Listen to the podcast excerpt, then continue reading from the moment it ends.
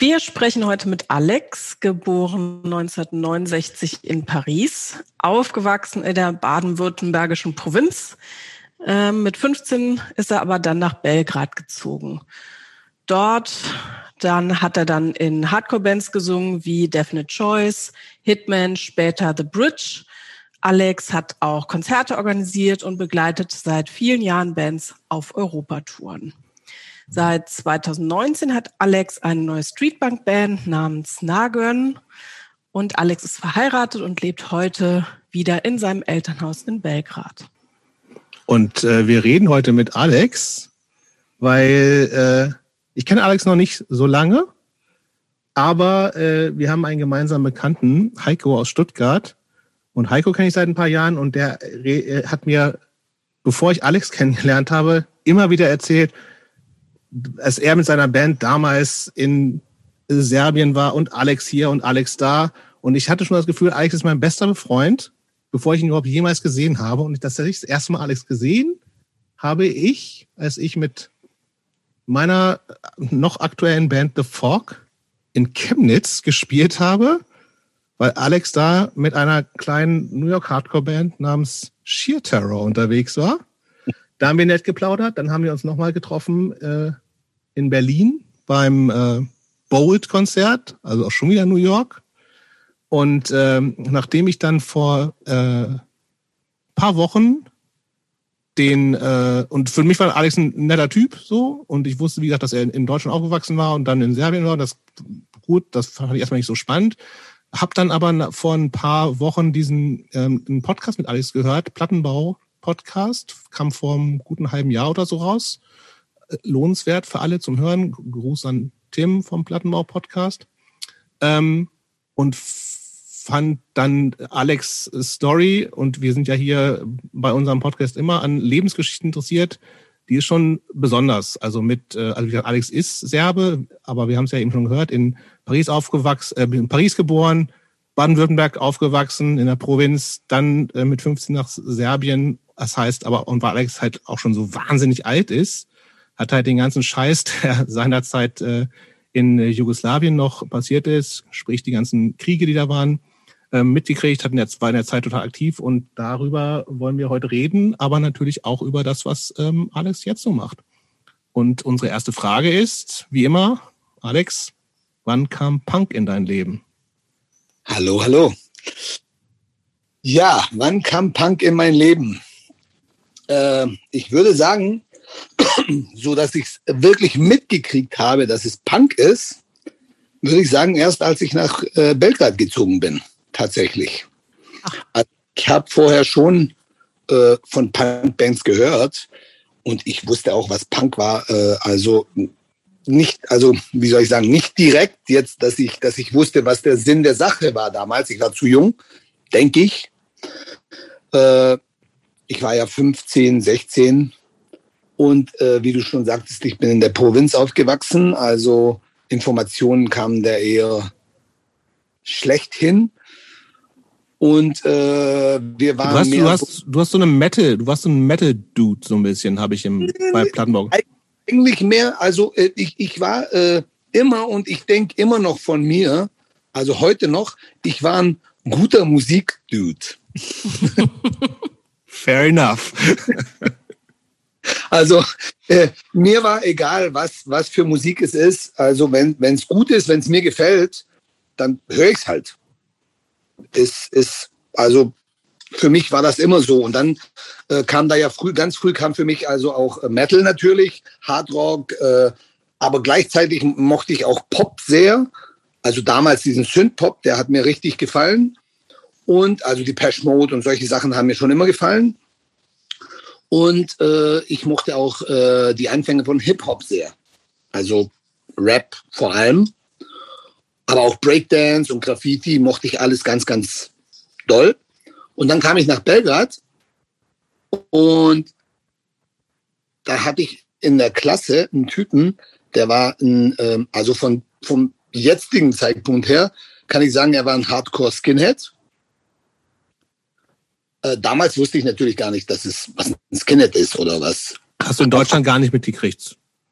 Nee, nee, nee, nee, das war zu früh. Das war ganz, also das kam erst später in Deutschland so massenhaft. Also Anfang 90er, glaube ich, kam das mhm. erst in Deutschland. Da waren auch ganz viele Schulfreunde von mir, äh, mit denen ich also aufgewachsen bin, waren dann später irgendwie mal so, nicht mal so, sondern die waren halt, äh, die wurden Skinheads und wurden auch sehr rechts. Mhm. Also vor allem, ich, ich kann mich genau erinnern, äh, meine Mutter hat mir gesagt, weil die hat ja immer noch in Deutschland gelebt, hat mir gesagt, sie hätten einen Kumpel von mir getroffen im Supermarkt, der hat sich nicht mal gemeldet. Der, also der hat nicht auch, mal gegrüßt. Ja, nicht mal gegrüßt. Ja. Nicht, so, der, der, der hat der, der hat jetzt auch eine Glatze wie du. Und ich so, hm, der muss also irgendwie ein, ein Schlimmer gewesen sein, ne? Also, aber egal. Ähm, Gehen wir vielleicht müssen wir das ganz kurz erklären. Also wie gesagt, ich, also ich empfehle nochmal, vielleicht, vielleicht, nee, Plattenbau, wenn man jetzt angefangen hat, hier zu hören, hört man hier vielleicht zu Ende, aber dann erklären wir es ganz kurz. Also du hast, ähm, ja, vielleicht müssen wir ganz, das auch noch ganz Anfang erklären. Also, dass du in Paris aufgewachsen bist, ist, nee. weil deine Eltern, äh, Quatsch, äh, geboren bist, ist, weil deine Eltern auch da gearbeitet haben als klassisch genau, als Gastarbeiter zu der Zeit. Jahre, ne? Sechs Jahre lang in Paris. Das heißt, dann bist du geboren und dann gab es aber Stress da irgendwie.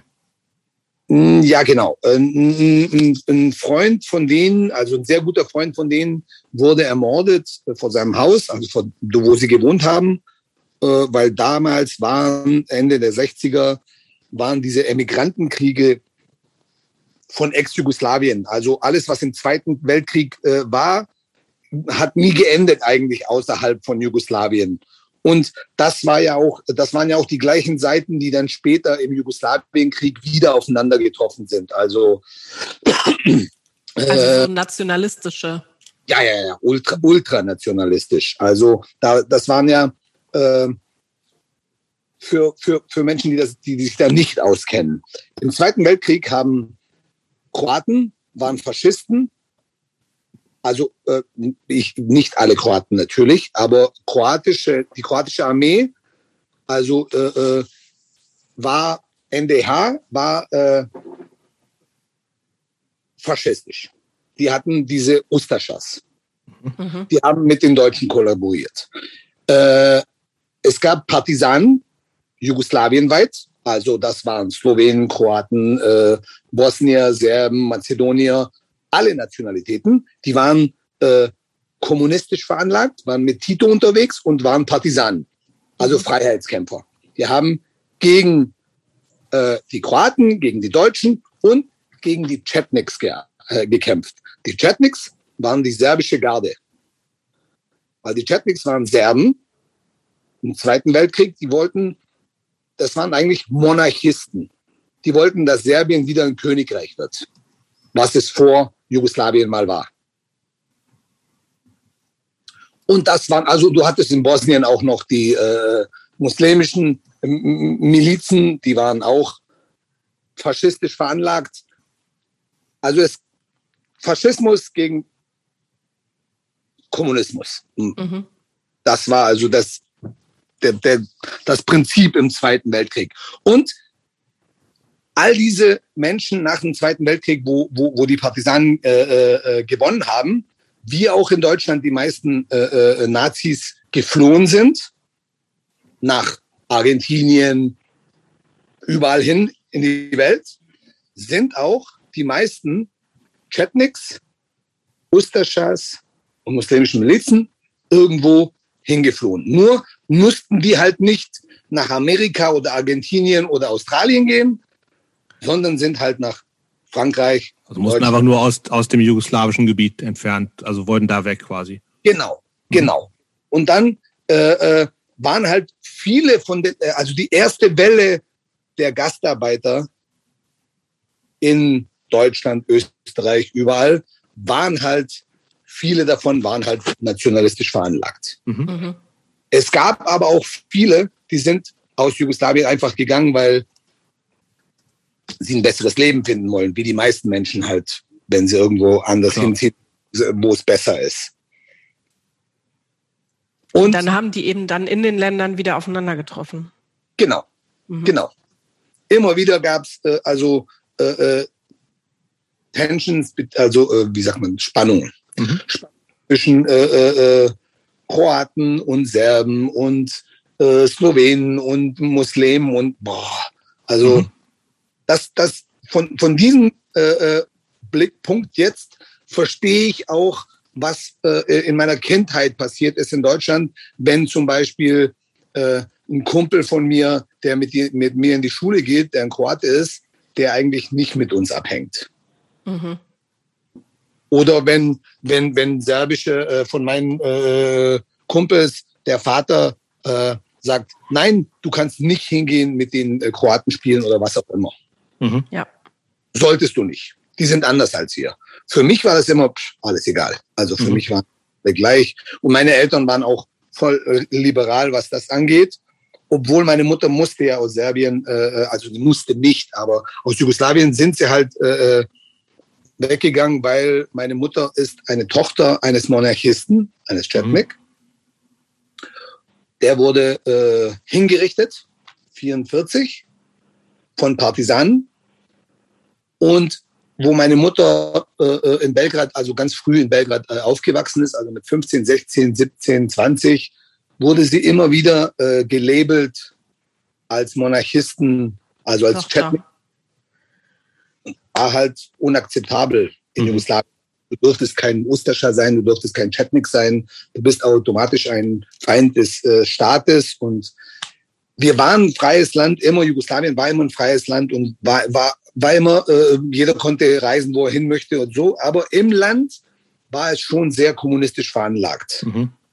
Und du hattest äh, die, die gleichen Szenarios, wie du zum Beispiel in Ostdeutschland hattest mit äh, Stasi. War das Stasi, richtig? Mhm, genau bei uns auch UDBA und solche, also äh, äh, Staats äh, Sicherheitsdienste.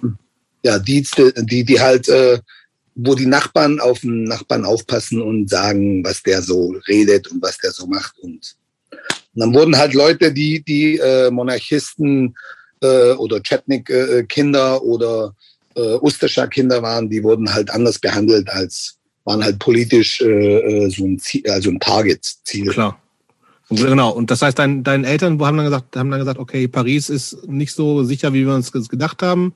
Ist der genau. kleine Alex da, der soll mal lieber äh, genau. nicht umgebracht werden. Ist vielleicht Aber besser. Nee, der soll halt eine Frage noch dazu. Ja. War denn der, also musste man denn da politisch aktiv sein, dass man äh, so Gewalt erfahren hat? Oder also jetzt in Bezug auf den Freund von deinen Eltern? War der politisch aktiv oder war das wirklich einfach nach Hass, also so ein Hassverbrechen? Nee, das, das, ist, das, ist, das ist tatsächlich der Hass, der ging nie weg. Der ging nie weg, weißt du, das, das war immer da. Das war immer da. Das war schon seit dem Zweiten Weltkrieg da, das war immer da. Der Hass gegenüber, also gegen äh, die Nationen mögen sich, äh, sind halt auch andere Religionen. Du musst dir so vorstellen, das ist ein multikulturelles Land war das. Weißt du, du hast Kroaten, die, die sind Katholiken Du hast Serben, die sind orthodox. Du hast äh, Bosnier, die sind äh, zu 60 Prozent Muslime. Muslimisch, hm. Kosovo-Albaner, die sind Muslime. Du hast äh, äh, Mazedonier, die sind äh, Orthodoxe. Also das ist ja. und so, ein, so ein Mischmasch von allem Möglichen, dass das halt äh, äh seit 1914 versucht wurde, in ein, in ein, in ein äh, äh, äh Gebiet äh, Jugoslawien also so zusammengebracht wurde, aber das, das, das war schon von Anfang an zum Scheitern verurteilt. Das ist, das ist. Ja. Hat, kommen, wir, kommen wir bestimmt nochmal zu. Wir bleiben, lass uns nochmal kurz bei dir bleiben. Ähm, ja. Genau, und der Grund, warum du ja nach Belgrad gegangen bist, du bist ohne deine Eltern gegangen? Ja. ja weil ja. du halt äh, wir, wir sagen ja so schön, auf, du bist auf die schiefe Bahn geraten. Du ja, warst, warst so, so kleinkriminell. Im ja, Anführungsstrichen. Ich, klassisches äh, Gastarbeiterkind. Also ich will jetzt nicht Gastarbeiterkinder kriminell sind. Sind sie nicht. Natürlich sind sie das nicht. Aber wenn du in einer Kleinstadt aufwächst und äh, du, äh, du wächst halt in, in, in, in irgendwie, äh, also in Baden-Württemberg in, in, in einer Kleinstadt auf, wo 40.000 Leute Mensch, äh, also leben, da hat man damals auch, also da, es, es war halt so, da, da warst du halt auch anders, weißt du, das war halt, das waren halt die 70er, das waren, da waren, da waren wir immer noch irgendwie Fremde dort. Ich meine, mhm. Da das, hast nicht. Du auch, das hast du bei, bei Tim im Platten auch gesagt. Also du hast also eigentlich kaum deutsche Freunde gehabt. Und wenn dann irgendwie so, die auch so aus kaputten Familien kamen, so ein bisschen. Genau, ne? genau also so. so. Alle genau Outsider so waren so dann zusammen und die bauen halt genau. auch Scheiße. Genau so war's. Also mhm. äh, ich kann dir sagen, vielleicht hatte ich zwei Kumpels, die waren aber auch nie immer mit uns zusammen, die aus normalen Familien waren. Also so, dass sie Vater, Mutter und Geschwister hätten normal. Alle anderen waren aus geschiedenen Ehen. Und ja. leider, wie du sagst. Was ja damals wirklich ein großes Ding war, ne? Also ich bin erst 80 geboren, aber äh, meine Schwester ist ein bisschen älter und ja. ähm, genau. Ja, es, es war halt so. Ich, ich meine, es war halt auch nicht so liberal. Weißt du, es war ja auch, wie gesagt, es war eine Kleinstadt. Es war nicht Berlin, wo jetzt alles schon, äh, äh also wo sich die Menschen schon zusammengelebt haben und, mhm. und wo, bei uns war es halt nicht so. Wir waren halt in der Schule immer Outsider, wir waren außer, außerhalb der Schule Outsider. Wir waren abends, wo wir in, in, in, ins Jugendhaus gegangen sind, waren wir Outsider, überall waren wir Outsider. Wir waren nie so richtig akzeptiert von, mhm. von den anderen. War dir das damals eigentlich schon so bewusst? Oder Nein. war das? Nee. Okay. Nein, nein. Also wir waren, wir, wir, wir waren da so, pff, scheißegal. Ist, ich meine, wir sind halt, was wir sind und wir, wir mögen uns halt, wir, wir waren halt alle zusammen, so die Türken und die Jugoslawen und die Italiener und wir waren alle eine irgendwie so Clique oder sagt man ja Clique, genau. Mhm. Damals auf jeden Fall. Ja, ja Kids, Kids halt, weißt du, so. Mhm. 13, 14, 12 und dann sind dann und unsere alle unseren Eltern waren halt auf der Arbeit von von morgens bis abends. Die sind halt um 6 Uhr auf die Arbeit und waren um 6 oder 7 Uhr abends äh, wieder da, weil die haben alle in anderen Städten gearbeitet und ja. Dann, dann, dann ist es ja in, in der Kleinstadt auch einfach langweilig. Das ja, und dann hast du halt Scheiß im Kopf. ja, ja, Dann, dann gehst du zur Schule und bist aus der Schule raus und, und du hast nichts anderes als Scheiße im Kopf. Du bist halt die ganze Zeit auf der Straße. Du bist halt, du bist ja nicht zu Hause sitzen. Es gab ja auch kein jetzt Internet oder Videospiele und wir könnten das sowieso nicht leisten. Also es gab schon Videospiele, Atari und so, aber wir hatten das halt nicht. Mhm. halt auf der Straße gewesen. Wir haben halt Sachen uns äh, geholt, die, die wir haben möchten. Ja, aber gut, das war jetzt ja, also das waren schon harmlose Sachen, ne? also so, so kleine ja. Einbrüche. Ihr habt jetzt nicht Leute verprügelt oder also es war Gewalt gegen Menschen. Gab's auch? Ja, wir haben uns auch geprügelt, aber wir waren ja Kids. Aber es war jetzt nicht so, dass wir jetzt äh, gezielt auf Menschen gegangen sind und haben, nee, wenn du, wenn du in der Situation, Situation bist, dich zu prügeln, dann hast du dich halt geprügelt. Du warst halt ja, Kind. gut. Aber ihr seid nicht losgezogen und haben Leute, habt Leute ausgeraubt oder so. Nee, nee, nee, nee, nein, nein, nein. Das haben wir nie gemacht. Also, nee, das war relativ harmlose Sachen, aber schon nee, nicht also, ganz legal. Diebstahl halt. Diebstahl war halt das, das, das Schlimmste, was wir gemacht haben. Äh, und äh, ja, später war das halt schlimmer, wo ich schon weg war. Da war mein Vater ein bisschen äh, vor, klüger und hat das schon gesehen, was da passieren hätte können. Mhm. Und hat gemeint, ja, lass uns nach Jugoslawien. Und du hattest ja auch nichts, du fandest das eine gute Idee eigentlich. Du fandest das jetzt nicht ja, richtig, war jetzt keine Strafe für dich oder so. Nee, nee, nee, nee. Ich mochte Belgrad, ich, möchte, ich mochte halt äh, Jugoslawien. Das war ja auch, ich meine, ich mag es jetzt auch immer noch. Ich lebe hier. Und du kanntest das, weil ihr da irgendwie öfter auf Besuch wart und Familie noch da hattet und so, ne? Jeden Sommer äh, waren wir ja hier mehr als einen Monat. Okay. Und dann kannte ich halt auch ein paar Leute und äh, wir waren halt immer bei meinem Onkel und da waren auch ein paar Leute, die ich kannte und so mit denen bin ich dann auch in die Schule gegangen später, mhm. wo ich hierher kam. Genau, dann jetzt, jetzt hatten wir den, Hard, den Hardcore-Skin. So, ja, genau. war, das war ein Typ in deiner Klasse, ne? Und der hat dich genau. gleich mit wirklich, also kann man auch im Plattenbau-Podcast hören, mit, mit einer sehr guten Kassette äh, ja. Hat er gemacht. angefixt, ne? Ja, genau. Wir, also ich war ja schon äh, angefixt mit bisschen Ramones und, und Clash und Sex Pistols, also die Basics, die damals auch schon kommerziell waren, praktisch, weil die kam ja raus mitten, also Ende 70er, Mitte, Ende 70er. Und das, das ist alles so, ich habe das schon gehört, 82, 83, 84. Mhm. Und dann kam also direkt äh, äh, diese Kassette und die hat mir so in die Fresse gehauen. Das war also. Sag da, mal, was drauf war. Und dann kam Punk. ja, also ja was, was war drauf? A-Seite äh, äh, GBH und Discharge, City Baby Attack by Rats und Hear Nothing, Say Nothing, See Nothing. Und B-Seite war Bad Brains, die erste. Nicht alle Songs, paar Songs. Seven Seconds Walk Together, Rock Together und Solunski Front, eine, eine jugoslawische Hardcore-Punk-Band von Anfang 80ern. Mhm. Da waren auch nur ein paar Songs drauf von der. Und hatte ich auch schon mal erwähnt, Bad Brains haben mir zuerst gar nicht gefallen. Die habe ich am wenigsten gehört. Aber Discharge und Seven Segments haben es mir richtig angetan. Also die waren genau das, was ich in dem Moment hören wollte. Ich wusste wusstest es noch. Du, wusstest ich, du, dass das Punk war oder Hardcore? Also ich wusste schon, dass es Hardcore war, weil er es mir gesagt hat. Ja. Und äh, die Kassette hieß äh, Maliril.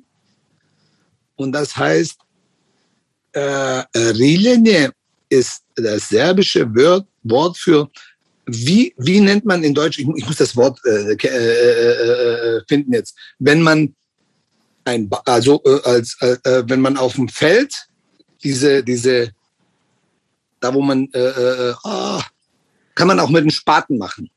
Wenn man Furche was, äh, oder sowas? Wie? Eine Furche? Ja, aber wie macht man die? Den Vorgang, wie man die macht, also was, was. Flügen? Was, genau. Ah. Flügen. Das ist es. Kleines. Da merkt man das Dorf. Ja, Flügen hieß die. Kleines Flügen, weil bei uns wurde immer gesagt, äh, wenn, wenn, wenn, wenn eine Band sehr schnell ist, dann flügt sie, dann ist also richtig so, dann geht, da geht's ab wie auf dem Acker. ist halt so eine Redens, war halt so. Und so hieß ja auch die Kassette, kleines Flügen. Ja, war richtig. Bad Brains kann ich gut verstehen. Ich bin immer noch kein Fan um mich zu outen. ich schon später, aber äh, damals habe ich es nicht so richtig verstanden. Also die Bands, die, die er mich dann so bombardiert hat in den ersten zwei Monaten, wo wir in der Schule waren zusammen, waren halt diese Kassette und dann äh, kam danach äh, also das erste, was gleich danach kam und wo ich immer noch verliebt bin und und war vom ersten Moment war ich verliebt und bin immer noch verliebt in die Band. Husker Du ist also absolut eine meiner Lieblingsbands. Und was kam dann noch? Der hat mir auch so ein Passner äh, aus der Schweiz, diese Band Messiah. Das hast du auch erwähnt, die kenne ich gar nicht. Das ist so eine, mehr so eine Crossover, würde ich sagen. Klingt so, klingt so ein bisschen äh, metalig auch. So, so diese Schiene, also so, ja, was kam noch? Also, pff, der hat mir auch, der hat mir auch äh, die Welt des Eu, äh, also die Tür de, zum Eu geöffnet. Von dem habe ich auch äh, Cockney Rejects und The Business und solche Sachen gehört zum ersten Mal. Ja. Und dann ging es los. Dann hat okay, man halt wir, wir, sind so Mitte, Ende der 80er so langsam, ne? So, du bist 85 ja. nach Belgrad? Ja, Mitte, Mitte, Ende der 80er, genau. Das, wie, wie war das in der Zeit an, in Serbien an Musik zu kommen? Was, also schon viel Tapes wahrscheinlich, ne? Ja, Tapes, Platten, äh, wo Leute, also viele äh, äh, Menschen hatten halt jemanden, der in Amerika, Deutschland, Österreich irgendwo gelebt hat, also wie meine Eltern auch. Und wir mhm. hatten dann Sachen äh, uns bestellt oder wenn wir halt, wenn ich immer zu Besuch war bei meinen Eltern in Deutschland, bin ich halt immer irgendwo Platten einkaufen gegangen. Und wir haben uns halt, äh, da gab's, äh, gibt's immer noch, aber jetzt ist tot, äh, gab's äh, Studentenkulturzentrum in Belgrad, das ist in, in der Stadtmitte. Und die hatten einen riesen Garten. Und, und da war so eine Wand, wo man drauf sitzen konnte. Und da war jeden Abend, da waren hunderte von Leute jeden Abend. Mhm. Und dort mhm. haben wir uns die Platten ausgewechselt. Also wir kamen an fünf und dann hab mit dem jetzt ein bisschen Platten ausgewechselt und so kamen wir halt alle an Platten, weil wir, wir konnten halt einfach, wir konnten auch, konnten uns auch nicht richtig leisten, also hier ist ja ganz anders äh, vom, vom Standard her und von allem. Ist heute immer noch so. Du hast in Belgrad kein eins, also du hast jetzt zwei Plattenläden, aber da sind die Platten super teuer und, und Hardcore-Platten kriegst du hier sehr, sehr schwer. Schwer. Mhm. schwer. Musst du schon bestellen. So war immer schon so. Und bei wem hast du da in Belgrad gewohnt? Weil du gerade sagtest, deine Eltern sind ja in Deutschland geblieben. Genau, ja, äh, also meine Eltern hatten ja hier ein Haus gekauft. Mhm. Und in dem Haus habe ich gewohnt. In dem Haus, da war ich ja immer noch in der Schule. In dem Haus wohne ich jetzt auch, weil ich habe es ja geerbt. Meine Eltern gestorben sind, habe ich dieses Haus geerbt und dann hab, bin ich äh, nach dem Tod meiner Mutter bin ich wieder in mein eigenes Haus gezogen. Also Sag mal, ähm, wie, äh, wie sehr hat sich, ne, du hast nicht den Vergleich vielleicht, aber wie hat sich, also war diese ganze Punk-Hardcore-Geschichte Geschichte Ende der 80er, war das auch irgendwie eine, war das nur eine musikalische Subkultur oder auch eine, die sich als politische Subkultur verstanden hat? Das kam, äh, war es natürlich immer, weil damals war es halt äh, gegen das kommunistische Regime und mhm. gegen äh, äh, natürlich war auch ein Bund, äh, äh also Bund, ja, Bund, kann man sagen. Nee, Bund, nee, das ist das soll Zusammenschluss? Nein, nein, ich habe jetzt Was meinst du? Kein, nicht, kein Bündnis, sondern ich habe jetzt ein serbisches Wort äh, benutzt. Äh, es war eine Rebellion, ein mhm. Widerstand. Mhm. Ein Widerstand gegen ähm, gegen halt das System, wie überall auch. Also ist es ja auch im Grunde gesagt äh, gesehen. Punk wurde ja auch, äh, ist ja auch ein, ein, ein Widerstand gegen das System mhm. oder gegen den Mainstream oder gegen ja, ihr versteht schon. Und wie, wie, hat, wie hat denn das System reagiert auf den Widerstand? Also ja, habt, habt, habt ihr Stress gehabt? Am Anfang war das, also von ich, ich kenne das jetzt auch nur aus Geschichten her und von Kumpels, die schon da waren, also Anfang, also Ende der 70er, Anfang der 80er. Da gab es ja auch diese, diese, diese Bands wie Codex of Death und äh, Solomsky Front, die ich äh, äh, schon erwähnt habe, und äh, Patareni und also diese ganzen Bands, die halt überall in Jugoslawien, äh, Paraf und Party Breakers, das waren also, also das war alles die erste Welle von irgendwie Punk angehauchten Bands. Mhm. Die konnten eigentlich fast nie spielen und wenn sie gespielt haben, waren es halt so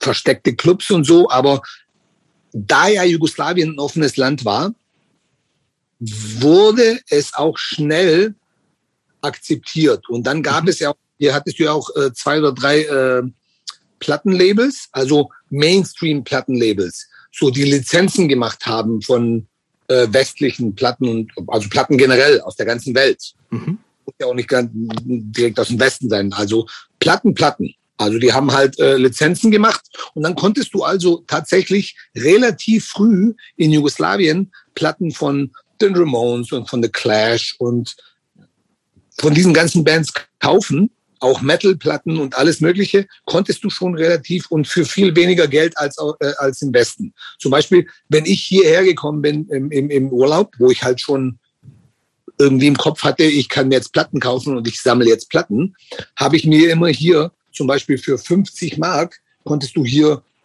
zehn Platten kaufen. Mhm. Konntest du in Deutschland nicht. Du konntest mhm. in Deutschland drei Platten kaufen und das war's. Okay. Das heißt aber so, als, als du aktiv geworden bist, zu Ende der 80er Jahre, da war das jetzt nichts, was irgendwie noch großartig Repressalien hervorgerufen hätte. Jetzt musst du keine, das jetzt nicht, musst du nicht illegal großartig was machen oder so. Nein, nein, nein, nein, nein, nein. Das war alles schon alles easy und es gab ja auch schon Academia, diesen Club und der war ja auch offen und du konntest auch überall spielen. Und im, im also was auch sehr, sehr offen war für Konzerte, war äh, der Club für Studenten der Technik, KST da waren auch später sehr gute Konzerte äh, von Bands, die auch vor dem Krieg direkt äh, äh, nach, nach, nach Jugoslawien gekommen sind, wie zum Beispiel äh, Dead Milkmen haben dort gespielt, okay. äh, äh, Blitzbabies, Grand Harp. Aber hattest du denn das oder du hattest jetzt das Tape und jetzt erzählst du quasi schon von den Konzerten, aber wie kamst du denn in diese Subkultur? Oder direkt direkt durch diesen Kumpel, weil er war einer äh, aus der aus der aktiven äh, aus der aktiven Szene. Also er war jetzt nicht nur wie ich damals ein, ein, ein, ein ein Zuschauer. Er war schon aktiv drin. Er war auch der Bassist von dieser Band, die ich erwähnt hatte, Codex of Death. Mhm. Und äh, die waren halt, die hatten eine andere Band, eine Bruderband, die hießen DLH. Das hieß, äh, die hießen äh, Drunken Lords of Hell. ja, das war so ein DRI-Ding. Mhm. Äh, weil DRI war, war ganz groß geschrieben damals bei uns. Und äh, Suicidal Tendencies auch. Und ich, ich wurde gerade also äh, äh, äh, bekannt gemacht mit, mit, mit solchen Bands, also mit amerikanischen Hardcore-Bands, weil ich hatte ja am Anfang nur jetzt GBH und, äh, und Discharge und mhm. Force und Cockney Rejects und ich, ich war in England immer noch ein bisschen und hab halt wurde angehaucht von wie gesagt Bad Brains und Seven Seconds und dadurch habe ich auch irgendwie Youth of Today äh, kennengelernt und äh, also ich habe davon gehört und ich habe auch von Straight Edge gehört. Mhm. zum ersten Mal. Und dann musste ich in die Armee. Das war auch Pflicht für alle Männer ja. zu der ja, Zeit, genau. ne? Da gab es kein, ich will nicht in die Armee. Das mhm. ist, ist wie, lang, wie lang war das? Ein Jahr lang. 365, also sechs, ja, 65 Tage. Also das heißt, es gab auch, äh, gab es gar keine Chance, das nicht zu machen? Oder wäre das, wenn er sonst mit komplett verstecken oder sowas ist? Nee, geht nicht. Gibt's nicht. Okay. Gab's, diese Option gab es einfach nicht. Mhm. Du wusstest, du wirst geboren, du gehst zur Schule, du gehst zur Armee und danach was auch immer. Kannst du machen, was du willst. Genau, du kannst auch studieren, du kannst machen, was du willst, aber du musst zur Armee gehen. Wie, scheiße war, wie scheiße war das für dich? Für mich, äh, natürlich war es scheiße, du warst ja nicht zu Hause äh, mhm. 365 Tage, aber ich muss sagen, es war gar nicht so scheiße. Weil ich war, ich war äh, Koch in der Armee. Okay. Weil ich war, ich war in, in, in, der, in der Schule, war ich, in, äh, wo ich immer noch in der Schule war, da wo ich meinen Kumpel kennengelernt habe. Äh, wir waren in der Schule, Schule für Gastronomie. Ah. Und dann war irgendwie, äh, ich weiß nicht, welche Logik die hatten, weil ich habe äh, Hotelfachschule gemacht eigentlich. Mhm. Irgendwie haben die, wo ich zum Armee, äh, zu dieser Abteilung, Abteilung dahin gekommen bin, um mein, mein äh, also mein Dienst, äh, wie sagt man das, Dienst äh, zu absolvieren? Ja, ich habe halt äh, dieses Papier bekommen, wo ich hin muss zur Armee. Ah, haben gesagt, ja. du, du, gehst, äh, du gehst in die Schule. Ah, okay, du wirst Koch. Hier, geh. Aber gut, oder? Also, und da habe ich gesagt, okay, cool, ich werde Koch, alles cool. Und dann bin ich, äh, äh, äh, ich war, also ich hatte auch Glück, weil äh, Jugoslawien war ja, wie gesagt, von Slowenien bis Mazedonien und, und, und Belgrad ist da irgendwie so äh, 400 Kilometer südlich von Budapest. Und äh, da waren viele von meinen Kumpels ganz in Slowenien, das waren dann 600 Kilometer oder ganz unten in Mazedonien 300 Kilometer. Und ich war tatsächlich in Vinkovci in Kroatien und das war 100 130, 150 Kilometer von mir zu Hause. Also ich brauchte Bus weniger als zwei Stunden nach Hause. Mhm. Also, aber in der Zeit äh, war ja auch äh, diesen, den, den Wehrdienst quasi zu machen. Da, da gab es ja keinen Krieg, so ne. Das heißt, es, es war jetzt auch nicht für dich nicht nur, also noch nicht, genau. noch nicht. Tatsächlich in der Armee mit Kroaten, mit äh, äh, äh, Armee war das, ne? Wie? Die jugoslawische Armee war das die einfach? Volksarmee oder wie Die jugoslawische Volksarmee. Mhm. Hier ne A. Mhm. Jugoslawische Armee. Und ähm, ja, ich war, äh, wie gesagt, Koch. Ich bin dahin. Ich hatte drei Monate Grundausbildung. Äh, da musstest du lernen alles, also äh, Kämpfen, äh, Messer, äh, Waffe, alles musstest du also lernen. Und dann kamen drei Monate Ausbildung für Koch und dann war ich sechs Monate lang war ich Unteroffizier und habe äh, in der Küche eine Schicht, also ich war wie Schichtoffizier. Mhm. Wir haben halt manchmal Frühstück, manchmal Mittagessen, manchmal Abendessen gemacht. Und das, das war halt gut. Deswegen sage ich, es war gut in der Armee, weil du durftest zum Beispiel in der Armee einmal pro Woche äh, duschen. Mhm. Ja, so war das viel. Einmal pro Woche mittwochs äh, gehst du äh, mit der ganzen, mit dem ganzen Platoon auf Deutsch, sag mal. Das weiß ich auch nicht genau. Ich habe ich hab nicht Aber du verdient. weißt. Ja, ja, ganze Abteilung oder genau. Also gehst du in so eine Massendusche und dann mhm.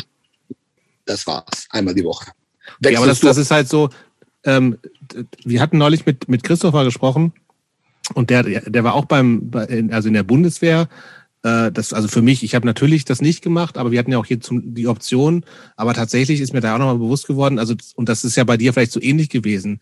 Also es ist klar, dass das irgendwie, es ist ein Pflichtprogramm, was man macht, aber du denkst gar nicht daran, dass du irgendwie mal aktiv irgendwie in den Krieg ziehen müsstest. Es ist alles so, das passiert einfach nicht. So, und das war in der Zeit auch so. Es war so, okay, ich habe die Pflicht, ich mache diesen bescheuerten, äh, diese Grundausbildung, da lerne ich zwar was mit der Waffe zu machen, was ich vielleicht auch nicht so cool finde, weil ich wahrscheinlich auch irgendwie pazifistisch bin, äh, aber es ist irgendwie so, das hat gar nichts mit der realen Welt zu tun, so, ne? Natürlich nicht. Genau. Natürlich hatte nie jemand, also nie im Leben, nicht mal bis es, bis zu dem Moment, wo es angefangen hat, mhm. hat irgendjemand von uns vor allem von uns aus der Hardcore-Szene oder Punk-Szene oder von uns jüngeren Menschen überhaupt die Option gesehen, dass das irgendwie passieren könnte. Mhm. mhm. Das war, war, sowas von Schock für uns alle, dass, es, dass, alles, dass das alles passiert ist. Also das war unglaublich. Also das hat man auch nicht so in der Stimmung gemerkt im Land oder so, sondern es war wir oh, nicht. Jetzt ist Krieg. Nee, nee, wir nicht. Wie, also wir tatsächlich äh, es, es gab schon ein paar Hinweise und irgendwie äh, Signale, würde ich sagen, die darauf hingezeigt haben. Aber niemand dachte, dass es so eskalieren wird. Mhm.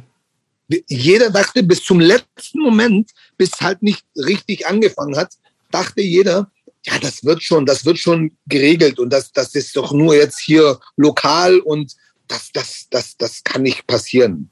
dann haben sie mhm. gemeint, das wird jetzt voller Krieg. Nein, nein, das wird nicht passieren. Also auch in, in, in, in, also überall, auch die Medien waren alle so äh, äh gestimmt und getuned, dass es nicht passieren wird. Mhm. Obwohl es war schon voll im Gange. Mhm. Im Nachhinein habe ich das ja auch mitgekriegt. In, in, in dem Moment also niemand von uns konnte das glauben, niemand von uns konnte das auch akzeptieren. Und wir waren auch die ganze Zeit äh, im Kontakt mit unseren Kumpels aus Kroatien und von überall her. Und für uns war das alles unakzeptabel. Und dann, dann kam ja auch das erste Verweigern von uns mhm. allen. Weil äh, dann, dann wollten wir ja auch nicht. Weißt du, der, den Krieg sind ja nur gezogen Menschen, die erwischt wurden, die halt in dem Moment in der Armee waren, mhm. die erwischt wurden die halt, denen sie an die Tür gekommen sind, wie mir auch, und haben halt geklingelt. Du machst halt die Tür auf und sagen sie, hey, du bist Alex, ja, komm mal mit. Oder du bist halt dumm genug und du bekommst so einen so so so einen Brief und sagst, ey, komm mal hier so äh, äh, irgendwie äh, zu deinem Armeepunkt, wo du hin müsstest, äh, wenn es Krieg wäre, um dich nur mal zu melden, äh, äh ob du da bist. Und das haben tatsächlich manche Menschen getan. Die sind da hingegangen und haben gemeint, ja, hier, ich bin hier in Serbien. Und dann sind wir, ja, dann steig mal hier in den Lastwagen, komm mal mit. Okay, das ist aber später, ne? Das heißt, irgendwie, du machst, machst ein Jahr lang, hast du dann deinen... 92, 93, also wo der losging. Genau. Das heißt, die, die Kriegshandlung da war ja aber auch nicht in Serbien, ne, sondern eher äh, ja, also eher Slowenien. Slowenien zuerst, das war ganz kurz. Und dann ja, aber lass, lass mal ganz kurz bei dir bleiben. Also, weil ich, ich, ich hab, muss zugeben, ne, also bis heute Nachmittag war das alles für mich so, ich habe äh, hab ein bisschen mehr jetzt verstanden, wann, wo, welche Kriege stattgefunden haben. Für mich war das irgendwie alles, äh, obwohl ich das ja bewusst mitgekriegt habe. Ne? Ich, hab, ich bin Jahrgang 73, ich mhm. war schon, also ich war Jugendlicher, als der erste Jugoslawienkrieg war, mit, mit Kroatien und Slowenien und so. Ähm, und dann natürlich Kosovo-Krieg, als, als Deutschland auch mit der NATO ja mitgemacht hat, wo es ja auch in Serbien viel aktiver Kriegshandlungen gab. Ne?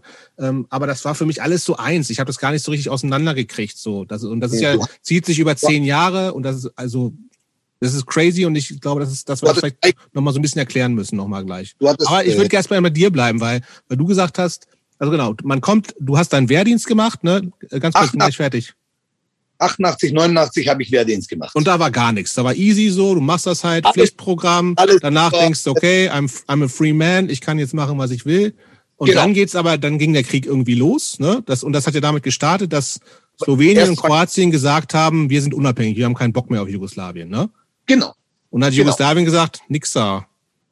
Das dürft ihr nicht so in der Art. Oder erklär du es, weil ich, ich weiß, ich habe hab rudimentäres Wissen, wirklich. Jein. Okay.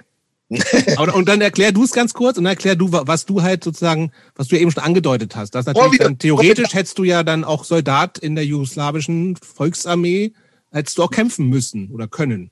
Ja, äh, aber, aber warte, lass uns erstmal hier bleiben, also gehen, lass uns nicht gleich zum Krieg gehen, lass uns hier bleiben. Äh, ich war 88, 89 in der Armee, bin September äh, 89 aus der Armee raus, habe in der Armee einen Kumpel von äh, kennengelernt aus der kroatischen und äh, Zagreb Hardcore-Szene. Hast du schon mal von der Band gehört? Motus Vita Est mm -mm. Aus, aus Zagreb. Die sind legendär. Die waren, mm die mhm. haben dort gespielt, seit, also spielen immer noch. Die haben seit 87 waren sie unterwegs und er war der Bassist von der Band. Okay. Wir haben uns während der Armee. Von dem habe ich auch, auch ganz viel, äh, also andere Bands äh, äh, mitgekriegt, wie zum Beispiel Jerry's Kids und SSD und solche Sachen halt mhm. in die Richtung. Und ähm, was für mich äh, äh, also der größte, die größte Verschwendung war äh, in der Armeezeit, war, dass ich in der Armee war, wo Youth of Today die erste Europatour gespielt haben und in Zagreb gespielt haben. Haben sie tatsächlich? Okay. 220 Kilometer von meiner Kaserne und ich konnte nicht raus und ich konnte die Show nicht. Verdammt ärgerlich. ja, hey, das war also für mich tatsächlich das Schlimmste in meiner Armee. Aber das kann egal. ich verstehen. Ja, es war, also für mich war es äh, Katastrophe. Also ich, ich, ich, ich, ich habe den Schmerz heute noch im Herzen.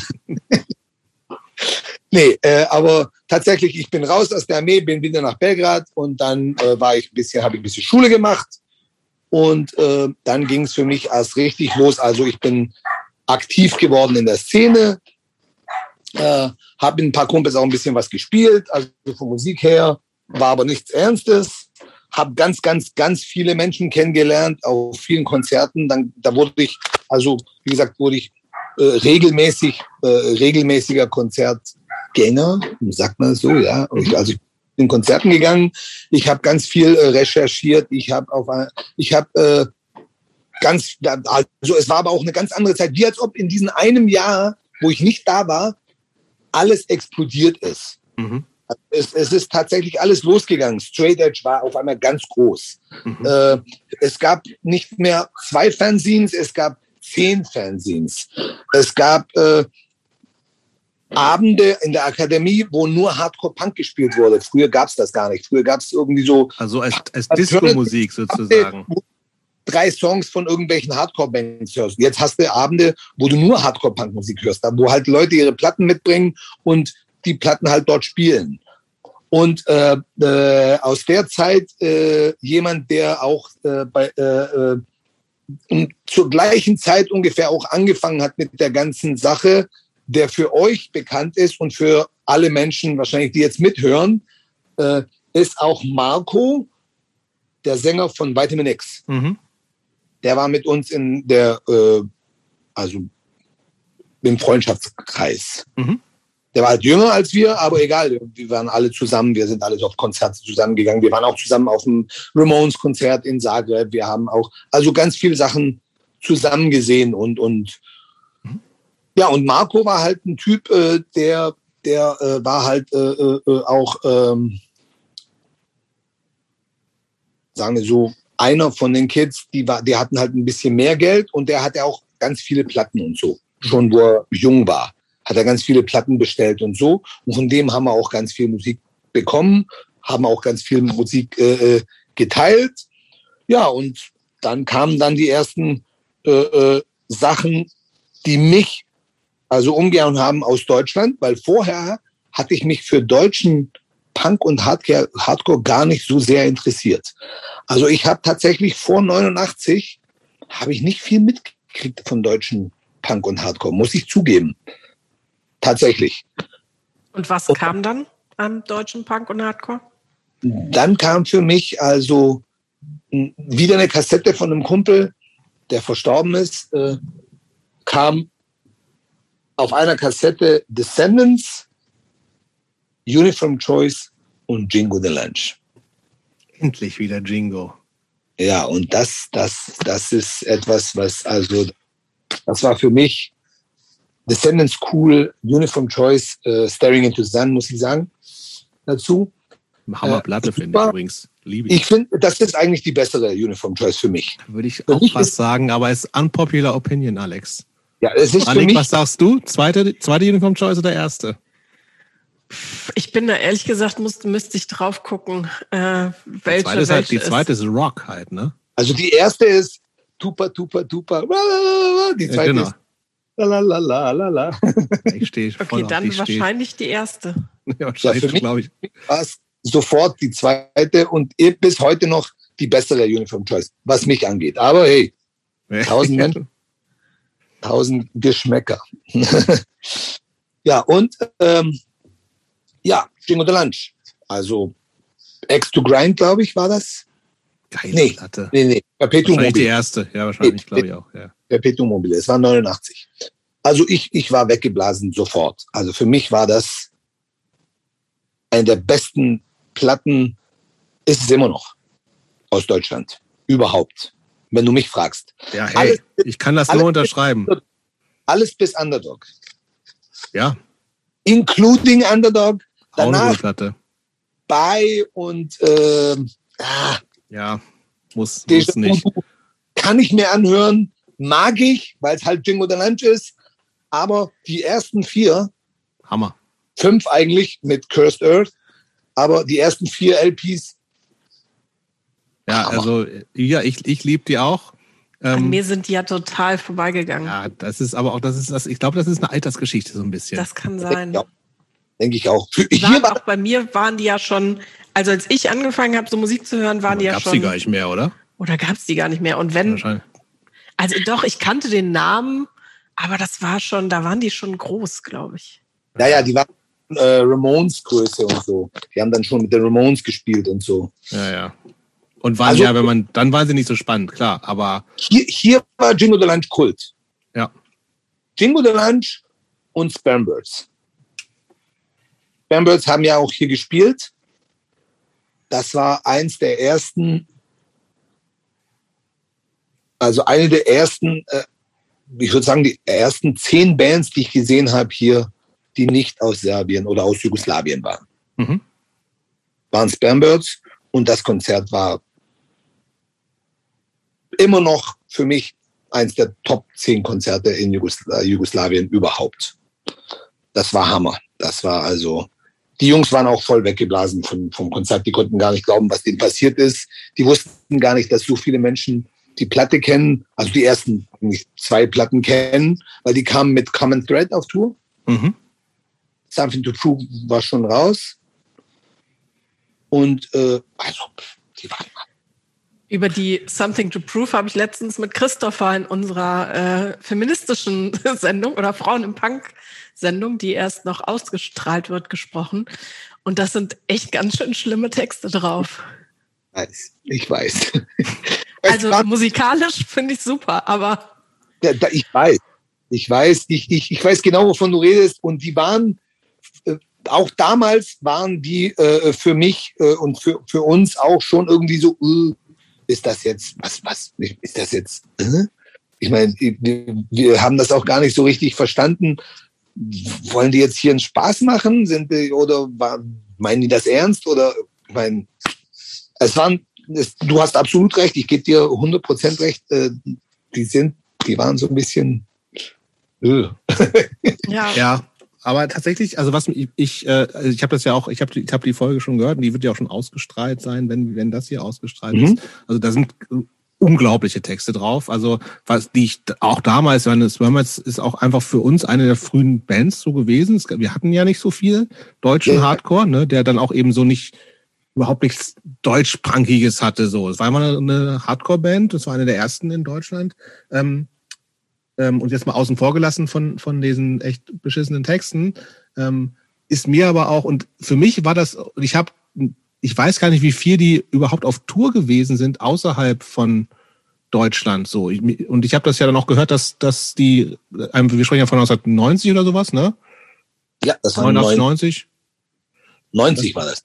dass die, dass die überhaupt äh, so weit äh, auf Tour gewesen sind, weil ich habe die tatsächlich immer nur ein bisschen mehr so in Zentraleuropa, Deutschland und, und Länder so verortet, aber ähm, und ich Ach. weiß aber auch, dass also Spermats äh, einfach natürlich einen riesen Einfluss auch in ganz vielen Ländern hatten. Das ist mir zum letzten Mal total äh, bewusst geworden, als ich mit ja. meiner letzten Band in, in Israel war. Da, da war so ein, der, ein Laden, in dem wir gespielt hatten, da waren überall diese kleinen, diese, diese fliegenden Spermbirds-Logos und die haben da war, die haben Spermbirds geliebt auch. So.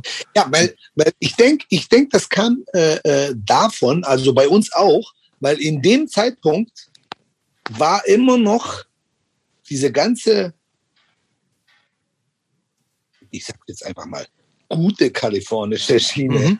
immer noch unterwegs. Also du konntest, da war, da war halt äh, Bad Religion, äh, No Control und da war halt äh, NoFX, S&M Airlines und da waren also diese immer noch die ganzen Bands, Descendants und so, die hatten halt alle immer noch gute Platten. Die wurden mhm. nicht kommerziell, die wurden nicht äh, auf einmal irgendwie scheiße, sage ich mal später, wurden sie alle irgendwie uninteressant ich denke, das kam daher, dass, weil Spambirds würden, wenn du mich fragst, immer in diese Schiene geschoben. Mhm.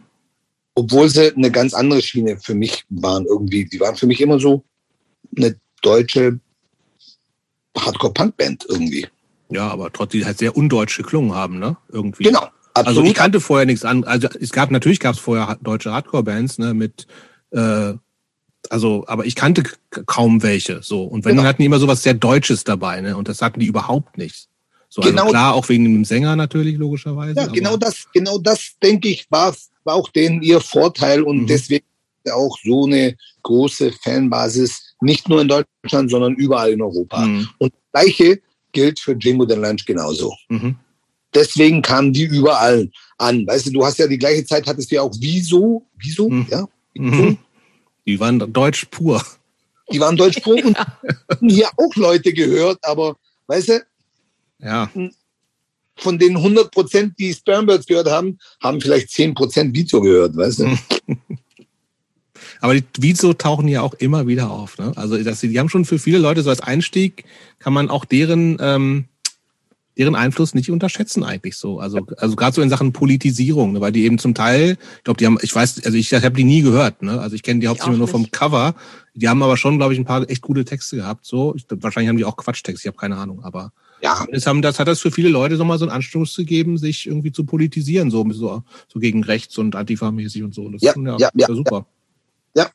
Und das hast du bei Spermats nicht so richtig. Da hast du My God Rides a Skateboard und Dice, ja. Sergeant Laundry und halt Scheißtexte. So. Ja, natürlich, aber das war halt mehr so eine, jeder, niemand hat das, äh, also ich denke, Leute haben Spermbirds ungefähr so gesehen wie zum Beispiel, also wo Spermbirds kamen in die Hardcore-Punk-Szene bei uns, war es ungefähr wie wo Speak English or Die kam.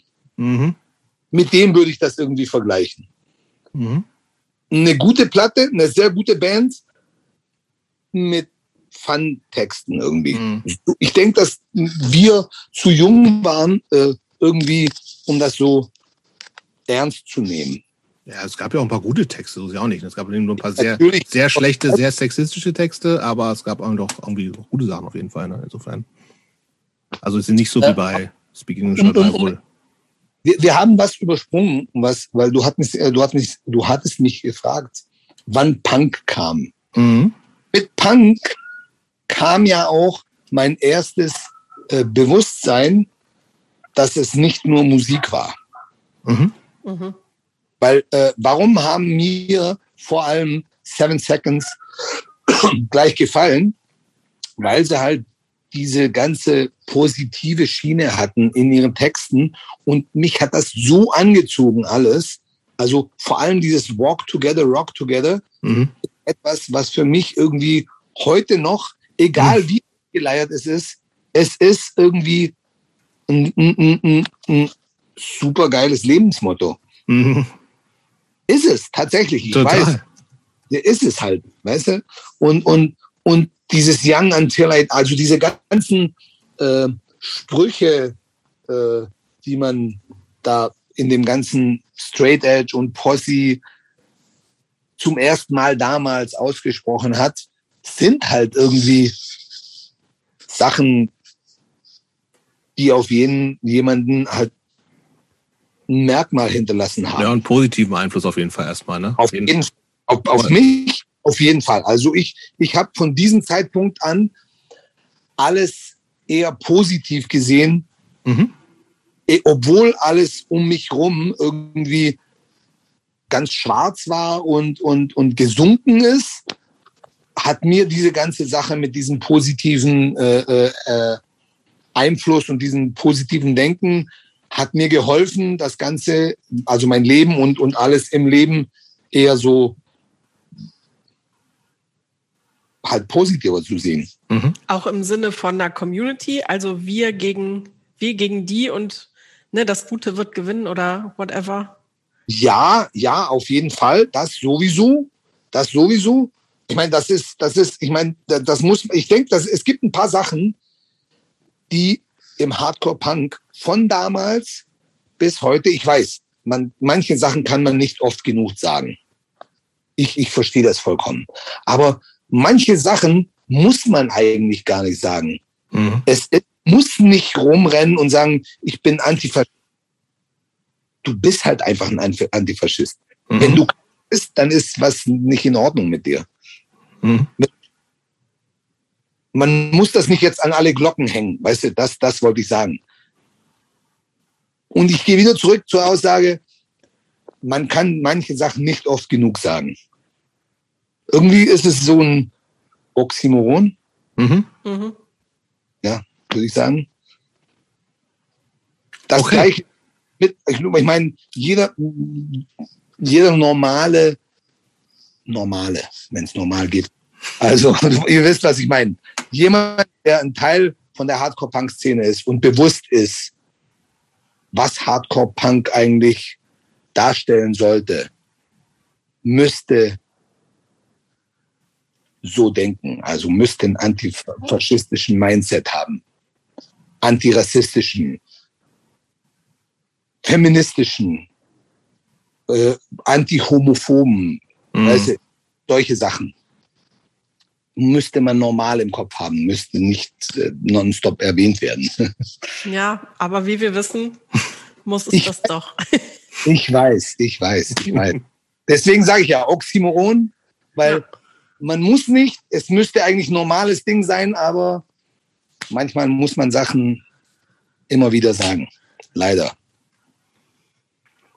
Ähm, okay. Äh, kommen wir ruhig mal zu 91, 92. Also erstens ging es da mit, hast du, also du hast gesagt, du hast vorher schon so ein bisschen Bands gemacht, aber das war, das war die Zeit, in der Definite Choice gegründet wurde, deine erste Band, der du wirklich aktiv warst.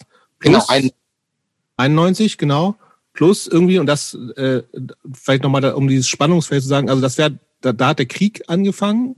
Genau. Und was die jugoslawische Volksarmee hat dann, äh, ist irgendwie, hätte zumindest sagen können, Alex, komm jetzt mal, kämpfst mal mit uns. Wollten sie auch, genau. Und äh, aber dem konntest du dich irgendwie entziehen. Und das, ja, das also versuch mal ein bisschen an, uns 91 nochmal so ein bisschen näher zu bringen, also was, 91, was da so los war. 91 hat gut angefangen, waren also alles hat so angefangen, vom, also vom Krieg. Wir haben das alles nicht mitgekriegt. Wie gesagt, es gab ein paar Hinweise. Es gab auf Kosovo diesen großen, äh, äh, also dieses, diese große Demo. Und dann gab es in Slowenien und Kroatien hier und da ein paar äh, äh, Probleme mit, mit Gemeinden, wo viele Serben gelebt haben. Und da gab es halt Spannungen. Und aber wir haben niemand hat das tatsächlich so ernst genommen, weil, wie gesagt, jeder dachte, das wird lokal äh, äh, gelöst mit Hilfe der Polizei, mit Hilfe der Armee, aber trotzdem war die Polizei hat sich geteilt, äh, die Kroaten mhm. sind auf die kroatische Seite, die Serben sind auf die serbische Seite und dann war halt waren halt die ganzen Spannungen und alles, aber für uns war damals immer noch alles hat gut angefangen, das Jahr hat gut angefangen. Wir hatten äh, ein, ein Hammerkonzert im, im, im, im Januar in, in, in Belgrad, äh, Slapshot und Charlie's War. Mhm. Und wir hatten also da waren ganz viele äh, lokale Konzerte, lokale Bands waren am, am Blühen, also Urk und Ehe und äh, Overdose und, und Sunrise und ganz, ganz, ganz viele lokale Bands haben ganz viel gespielt. Dead Ideas kam raus, äh, äh, die ersten Straight Edge Bands kamen raus. Also es, es war tatsächlich alles am Blühen. Und dann auf einmal im März ging es absolut los, also der ganze Krieg. Und wir waren alle geschockt. Und auf einmal war alles zu und du konntest nicht äh, reisen und ich meine, du konntest schon, aber wohin? Du willst ja jetzt nicht mehr nach Kroatien, weil dort wurde geschossen. Du willst ja nicht mehr nach, nach, nach Slowenien, dort wurde geschossen. Du warst ja auch nicht willkommen dort. Und äh, in Bosnien gab es die ersten Spannungen und Kroatien war All-Out-War. Also mhm. dort, dort ist richtig los. Aber überall, wo das passiert ist, waren das ja auch äh, vielleicht bin ich nicht, also äh, es wäre nicht fair, über das alles zu reden, wenn jetzt nicht noch jemand da wäre, der nicht Serbe ist. Ey, ja, das ist klar, aber das, wir könnten nur, ich, also ich will, uns interessiert, was, wie, wie du es erlebt hast, so, ne? Ich es geht gar nicht um eine politische Einordnung, nee, sondern inwieweit. So, ich habe so erlebt, dass dort ein Unrecht geschehen ist mhm. bei allen Menschen, die eigentlich miteinander leben wollten. So, so habe ich das empfunden. Mhm. Und ich habe ganz, ganz viel Elend und ganz, ganz viel schlimme Sachen gesehen. Dort und bei uns und von Menschen, die von dort zu uns gekommen sind. Mhm. Mhm. Also ich habe ganz, ganz viel und ganz, ganz schlechte und schlimme Sachen gesehen. Und ich habe äh, aber um das nochmal ganz kurz zu bewusst zu machen, also die Kriegshandlungen gab es ja in Belgrad nicht, ne? Aber es gab direkte äh, Einflüsse vom Krieg. Also alles, was dort passiert ist, ist, weil wir waren ja im Embargo auf einmal. Wir wurden ja alles, äh, äh wir wurden ja abgeschlossen, mhm. weil Jugoslawien war ja damals als ähm, eine der Länder, die, die, die halt äh, schuld an dem Krieg waren. Mhm. Wir wurden ja, wir hatten ja ein Embargo. Mhm. Du weißt, was ein Embargo ist. Also wir mhm. wurden abgeschlossen, es kam nichts rein nach Jugoslawien, es ging nichts raus. Mhm. Kein Import, alles was drin ist, bleibt drin. Niemand konnte reisen, niemand konnte, du brauchst Visa für überall hin und du konntest gar nichts. Also alles. Und dann gab es Hyperinflation. Und dann haben Leute für einen Monat lang gearbeitet für 5 D-Mark. Hm. Die bekommst du dann am Dienstag um 12 Uhr mittags und am Mittwoch um 12 Uhr mittags sind es nicht mehr 5 D-Mark, sondern sind es 50 Pfennig, mhm. weil die Inflation alles aufgegessen hat. Und dann war hier ein anderer Krieg mhm. ums Überleben, weil es gab ja nichts mehr.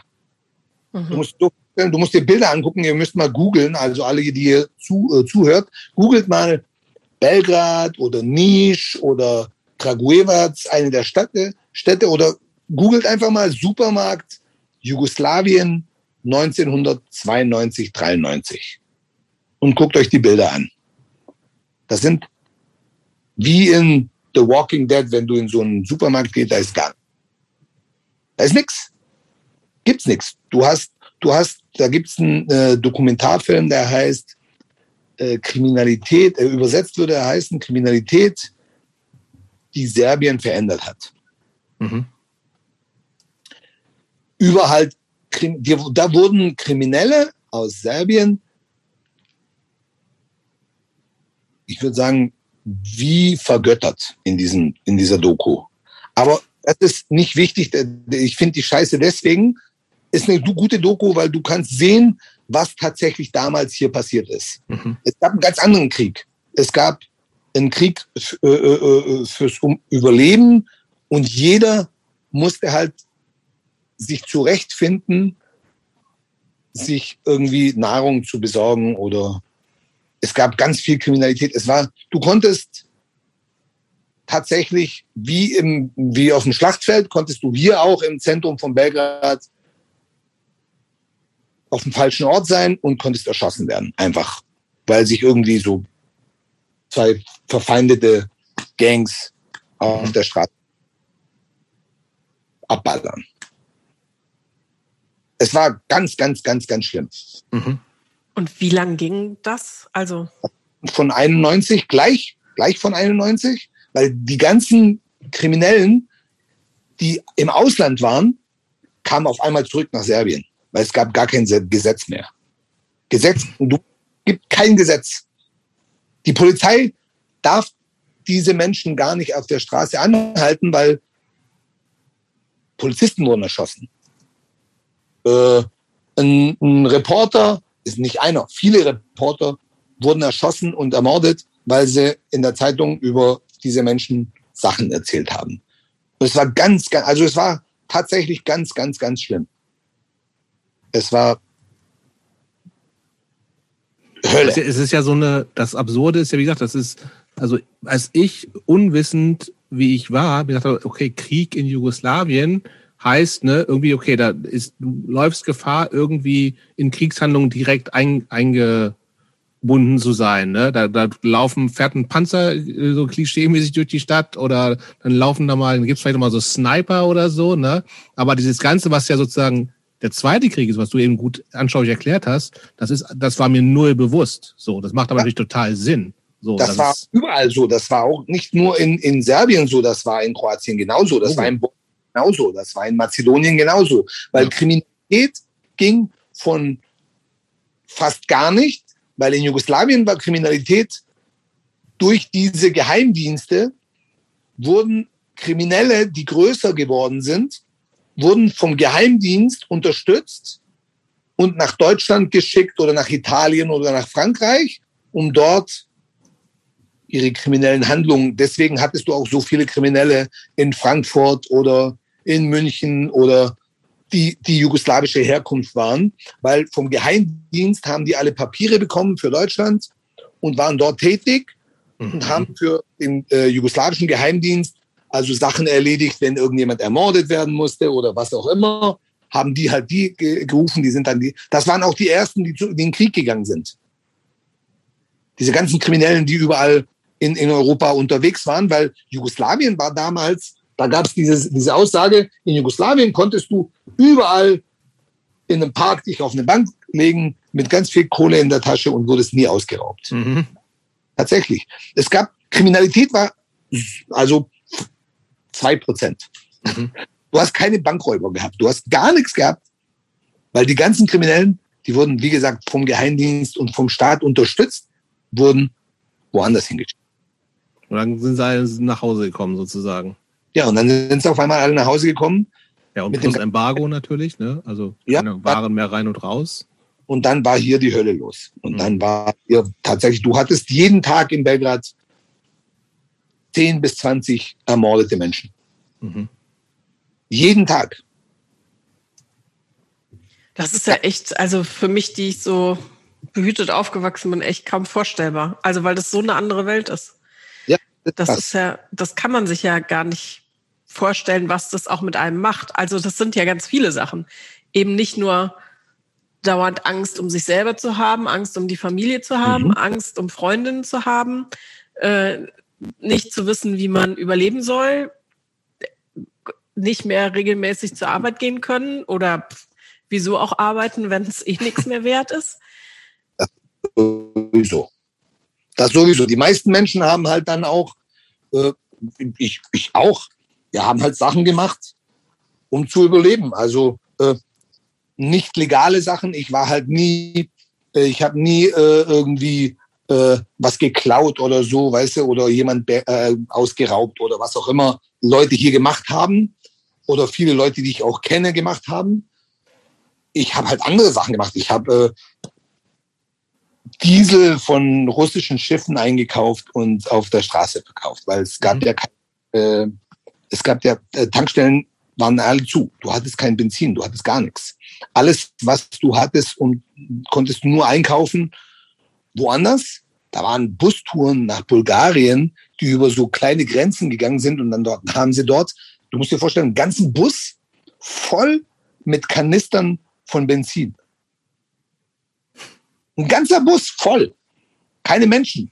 Drei, drei Typen, die gehen nach, über so eine Grenze in, im Wald, gehen sie zur ersten Tanke in Bulgarien. Mit einem Typen haben sie dort alles ausgemacht, tanken den ganzen Bus voll mit Benzin, fahren wieder über diese Grenze zurück und verkaufen das Benzin auf der Straße. Mhm.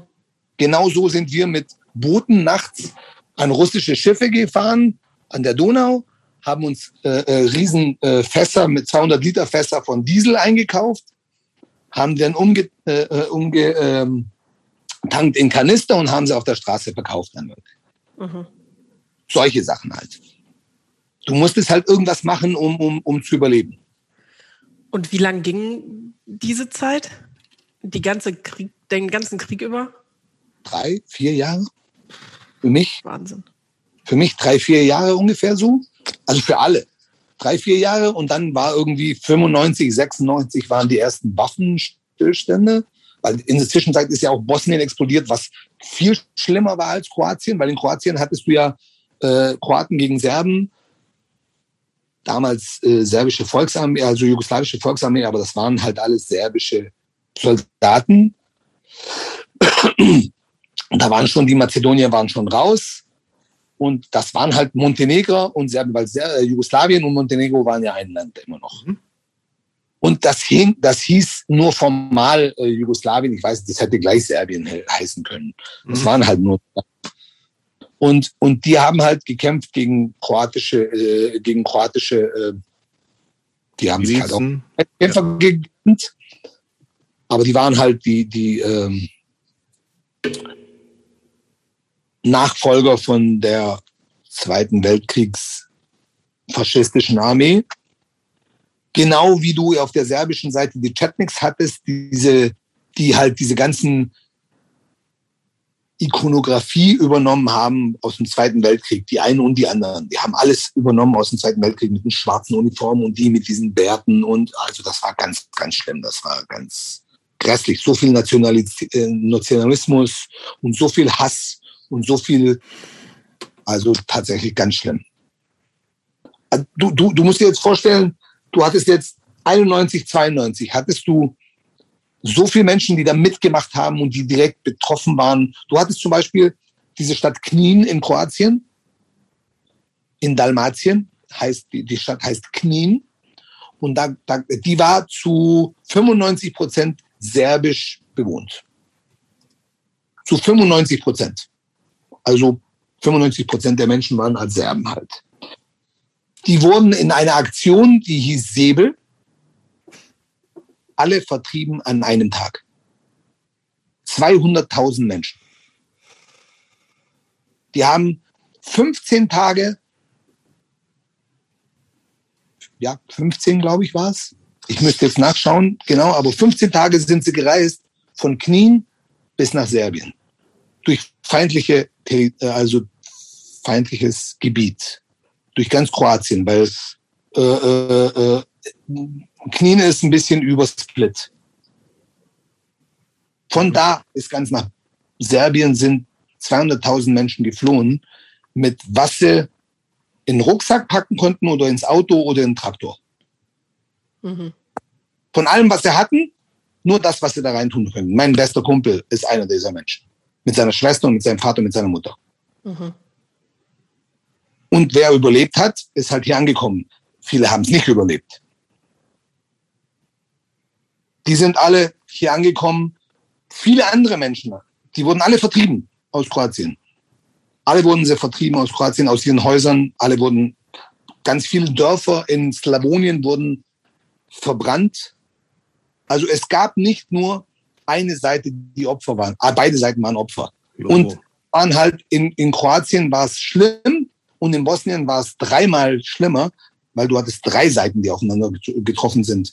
Du hattest die kroatische äh, in, in Herzegowina, du hattest die bosnische, die muslimische Seite und du hattest die nördliche, die serbische Seite. Und die sind dann alle drei gegeneinander, jeder gegen jeden.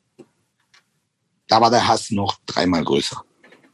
Genau. Und deswegen Bosnien auch so berüchtigt von allem, was dort passiert ist. Und deswegen war es auch am brutalsten und deswegen war es auch am schlimmsten. Mhm. Genau, das heißt, also die ganzen, es gab dann eh von allen Seiten viel Propaganda und Aufhetzungen und sowas alles, ne? Natürlich, gibt's immer genau. noch. Gibt's, gibt's wahrscheinlich immer noch. Aber inwieweit hat das denn, also wie gesagt, also ihr habt euch dann ja einfach als Teil einer jugoslawischen wahrscheinlich Szene erstmal gefühlt. Das war ja sozusagen euer, euer Land so, ne? Und du, du hast gesagt, du bist, klar, war das Bewusstsein ja vorher auch schon da. Es gibt äh, Serben und Kroaten und äh, wie gesagt, es war ja eher so, man fühlt sich ja dann wahrscheinlich eher mit, mit den Punks und den Hardcore-Kids gemein. Hat das ja. irgendwie so Auswirkungen gehabt, diese, diesen, diese ganze Propaganda, der man dann ja auch einfach ausgesetzt ist und wahrscheinlich kennen alle Leute über ein, zwei Ecken Leute, die äh, ähm, einfach noch, noch mehr im Krieg involviert waren. Also was hat das mit der, für, aus deiner Sicht mit, mit der Szene gemacht? Also das kann ja auch genauso gut sein, dass man, dass man noch eher enger zusammenwächst oder, oder, oder es ist gar nicht mehr möglich, weil man gar nicht mehr sich nicht mehr sieht und sowas alles. Ist genau das ist passiert. Wir wurden, äh, wir wurden enger zusammengezogen. Wir wurden auf einmal, hat sich alles auf das, was um dich passiert, bezogen, was ja auch normal war, weil du hast ja jetzt nicht, äh, du redest jetzt nicht mehr über was weiß ich was, sondern du redest direkt in deinen Texten und allem über den Krieg, mhm. über alles passiert im Krieg, über die direkten Konflikte, äh, die, von denen du mitbekommen hast, über Schicksale von Menschen, über, über alles, was um dich herum halt passiert. Und das, das war für mich auch eins der, der, der, der wichtigeren Dinge, die bei uns passiert sind. Alles wurde auf einmal viel involvierter und greifbarer irgendwie. Genau, greifbarer und aktiver. Und jeder wollte, und deswegen gab es in diesem Moment auf einmal so viele Bands. Bis dahin gab es sehr viele Bands, die auf Serbisch nur gesungen haben oder Jugoslawisch damals oder Serbisch halt. Und von dem Moment an gab es halt ganz viele Bands, die auf Englisch gesungen haben, weil wir wollten alle, dass Leute, die nicht aus unserem mhm. Gebiet unsere Musik hören, auch mitkriegen, was bei uns passiert. Wir wollten denen halt auch Geschichte erzählen, jeder auf seine eigene Art. Und war das auch mit ein Grund, dann Definite Joyce zu gründen? Genau, genau. Das, das war auch, also der Grund natürlich war immer, weil wir wollten ja alle Musik machen und viele von uns haben ja auch schon Musik gemacht vorher. Äh, äh, unser Schlagzeuger war einer äh, in einer Hardcore-Band, die haben schon seit 84 gespielt und also wir waren halt auch Leute, die waren älter etwas und wir wollten ja auch von uns aus den Leuten zeigen, was, was, was bei uns passiert. Und wir wollten auch irgendwie den ganzen Frust und alles, was wir hatten um, um uns rum, irgendwie kanalisieren. Kanalisieren, sagt man das so? Mhm. Deutsch? Ist das ja. ein Wort? Ja, also wir, ja, wir wollten das auch irgendwie zum Nutze machen, dass andere Leute sehen, wie wir uns fühlen und was bei uns passiert. Und das heißt, dir war, für dich war es dann auch in dem Moment also es war ja deine erste Band dann, wo du auch Texte geschrieben hast, ne? Ja. Ist es, war das, ist es dir leicht gefallen, dann auch die Texte zu schreiben? Es kam irgendwie natürlich. Mhm. Es kam irgendwie ganz natürlich, weil du, du hattest halt Songs geschrieben über, über, über das, was, was, was du erlebt hast, weißt du, was, was um dich herum passiert ist. Weißt du, ich meine, der erste, einer der ersten Texte, die ich geschrieben habe, war Battle in My Head, äh, über, über mein Bewusstwerden vom Krieg und von dem, was um uns passiert ist. Also ich hatte einen ganz, ganz großen Krieg im Kopf. Was, was ist jetzt passiert? Was ist also? Und das habe ich halt irgendwie durch diese Texte kanalisiert und in den, äh, in, in, in, in den Song eingebaut. Mhm. War, Peace, ganz, ganz viele andere Songs, die wir geschrieben haben auf der ersten, also Kassette, die wir rausgebracht hatten. Das heißt, du hast dir gar nicht Gedanken gemacht, so, wie sollen meine Texte sein? Sollen die eher so, keine Ahnung, Es gibt ja verschiedene Arten von Texten, die eher kryptisch sind, manche, die Geschichten Nein. erzählen, manche, die klar sind. Nein, ich, war, ich war immer ein sehr, sehr, sehr, sehr, also bin ich immer noch, war ich immer, ich weiß genau, was du mich fragst, ich war immer ein sehr, sehr simpler Mensch vom Textenschreiben her, wenn ich das so sagen würde.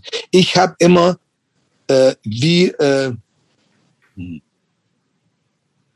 wir sagen hier, ja, Prostjovek, simpler Mensch, also ein basischer Mensch, der halt, ich will das verständlich machen für jeden. Ich will nicht nur, dass manche Menschen verstehen, was ich sagen wollte damit, ich will, dass alle verstehen, was ich sagen wollte damit. Mhm. Das will ich. Ich will, dass alle verstehen und zwar klar und deutlich, wie wenn ich jetzt da sitzen würde mit euch, wie ich jetzt mit euch sitze und ich alles so erzähle. So erzähle ich. Ich war auch immer jemand, der ich, ich hatte auch nie irgendwie Hemmung, äh, Sachen zu sagen. Das ist mir egal. Wenn dir das gefällt, dann gefällt es dir. Wenn es dir nicht gefällt, tut mir leid. Mhm. Dann gefällt ich sag dir halt, was ich denke und so ist es halt. Und genauso war ich mit den Texten auch. Mhm. Ganz, ganz straightforward, straight in your face, as simple as possible. Mhm. Und ich, ich denke, das hast du auch mitgekriegt, wenn du ein paar Texte von mir gelesen hast. genau. Ich bin halt so ein simpler Mensch, der, der irgendwie den Leuten das klar machen will, wie gesagt, so deutlich wie möglich. Wir haben hier schon mit genug Leuten gesprochen, die promoviert haben und Doktortitel haben. Das, das, wir brauchen noch andere. Nee, das, ist, also, mein, das war ein Witz. Nee, nee, alles klar. Ich, ich, ich bin kein ähm, kryptischer Mensch. Okay, lass uns nochmal, also, aber das heißt, okay, die Intention ist voll verstanden, macht für mich total Sinn auch, ne? Also gerade in der Zeit, wo du sagst, ey, ähm, hier ist jetzt wirklich auch Scheiße, die passiert und äh, ähm, ich hab, hatte eh Bock, eine Band zu machen und das nochmal so vielleicht so als, als positiver Katalysator zu haben. Ja. Ähm, aber gleichzeitig ging ja nicht so viel. Ne? Also das heißt, irgendwie so eine Infrastruktur, war die noch da? Konntet ihr, konntet ihr Konzerte machen? Also wenn dann ja wahrscheinlich auch nur in ja. Serbien, ne? Also. Genau, nur in Serbien. Also die ersten, also Definite Choice tatsächlich, wir hatten als Band nur eine Show einmal in Pristina, wo es, wo Kosovo immer noch ein Teil von Serbien war. Mhm. Wo es halt, wo wir sagen würden, es ist eher außerhalb von Serbien. Und wir hatten ein paar Shows in äh, Athen. Ah, okay. In 96, glaube ich, war das, wo die großen Studentendemos waren in Athen gegen die Regierung. Und da wurden wir als Unterstützung äh, äh, für äh, die Studenten, haben wir ein paar Shows gespielt auf der Universität in, in Athen. Eine von den Bands, die dort gespielt haben, waren wir auch unter anderem. Und das war für uns eine Ehre. Erstens, weil wir wollten damit machen und das, wir hatten, wir hatten halt die gleichen, den gleichen Mindset mit, mit diesen, also mit diesen Leuten. Wir hatten die komplett verstanden, weil wir haben ja das Gleiche gemacht in Serbien. In dem gleichen Moment waren wir ja gegen Milosevic und haben diese ganzen Demos gemacht gegen Milosevic 96 und 97. Da waren wir auf den Straßen nächtelang. Äh, da gab's, äh, da gibt's in der, im Zentrum von der Stadt, da wo unser Haupt, äh, äh, also da wo das direkt das Zentrum von Belgrad. Gibt es eine mhm. kleine Straße, ist Vasina. Und da war eine Barrikade aufgebaut von uns, von, von den Menschen, die gegen Milosevic äh, dem, demonstriert haben. Wir wollten halt, dass Milosevic äh, äh, äh einfach, wir wollten den stürzen in dem Moment. Es waren Studentenproteste wir waren in dieser, in dieser Straße wurde diese Barrikade aufgebaut und die war monatelang von Tausenden von Studenten besetzt, 24 Stunden lang in Schichten, die sich mhm. organisiert haben. Alle acht Stunden haben sie sich gewechselt. Und auf einer Seite von der Barrikade waren dann Tausende von Studenten und Menschen, die halt die Studenten unterstützt haben. Und auf der anderen Seite von der Barrikade waren Tausende von Polizisten. Und was ist dann passiert? Das klingt ja noch so, da steht man sich erstmal gegenüber. Ja, mehr, also äh, es gab fast jeden Tag gab es so kleine Konflikte, die mhm. so in Schlägereien aus, aber es war nichts, das ernst war. Also okay. das, das, das viel, viel später. Aber es ging monatelang so, aber wie fast jede Demo, die in den 90ern gegen Milosevic äh, äh, organisiert wurde, ist auch diese auch nach Monaten irgendwie einfach hat einfach aufgehört. Okay, aber das ist, das ist das gab jetzt keine großartigen blutigen Niederschläge nee, von solchen nee, Sachen. Nee. Bei 91, 9. März, das war vorm Krieg, weil der Krieg hat ja angefangen und dann wollten die Leute nicht mitmachen und die wollten halt gegen Milosevic und dann war diese große, diese große Demo, wo auch viele Menschen gestorben sind und da gingen zum ersten Mal die Panzer raus aus, äh, auf Belgrader Straßen. Das mhm. war 91. Das war direkt vom, das war der 9. März 91. Das war, wo angefangen hat in Jugoslawien, wo die ganzen Tensionen angefangen haben und Spannung. Da gab es in Belgrad diese große Demo gegen Milosevic und gegen den Krieg. Und da hat Milosevic zum ersten Mal seine Macht äh, protestiert, also und gezeigt, wie mächtig er ist. Mhm. Hat halt die, die Straße gehen lassen, hat äh, seine eigenen Menschen erschießen lassen und hat gesagt, hey, ihr macht, was ich sage und das war's. Und eigentlich waren wir, wie dumm es auch klingt, aber so ist es halt oft, seht ihr auch überall in der Welt. Äh, wir waren halt äh, praktisch Gefangene in unserem eigenen Land von einem verrückten Mastermind und seiner, ähm, wie sage ich, seinen Folgern oder wie mhm. sagt man? Ich bin ja, erstmal ganz schön beeindruckt, was du für ein krasses Gedächtnis hast, ey. Also ich, ich finde das echt krass. Also, ja, dass du auch noch Tage und Monate kennst, neben diesen ganzen. Ah, das sind halt diese, das sind halt diese Daten, die, die dir halt eingeritzt sind ins Gehirn, weil du hast halt so viel Energie daran, äh, äh, also ich, ich, ich, ich kann dir nicht sagen, in welcher Reihenfolge irgendwelche Platten rauskamen oder wer auf welcher Platte hat. Interessiert mich auch gar nicht, weil für mich war Musik mehr immer ein Soundtrack für mein Leben. Und für mich waren halt andere Dinge wichtiger als diese Platten und diese T-Shirts und diese ganzen Sachen. Ich habe halt hier um was gekämpft auf der Straße mit meinen Freunden und meinen Freunden, die Studenten waren, um dieses meine Stadt und dieses Land irgendwie normal auf eine, auf eine normale Schiene zu bringen, wo halt kein Hass ist und wo kein Tod ist und wo keine Kriminalität äh, ist und wo man nicht denken muss, wo man abends hin muss oder wo man abends, ob man in den Bus steigen kann und überlebt oder was auch immer. Weißt du, ich, ich, ich wollte halt, wir wollten halt alle nicht so leben. Und dann waren mir halt diese ganzen Sachen, die Leute überall normal gemacht haben. Also hier war es, in Deutschland war es ja, ich, ich, ich weiß, ich habe ganz viele Kumpels, mit denen ich in Kontakt war, äh, wo, wo, wo der Krieg aktuell war. Und ich meine, einer davon ist, ist Andreas Köhn von äh, Sin and Saint.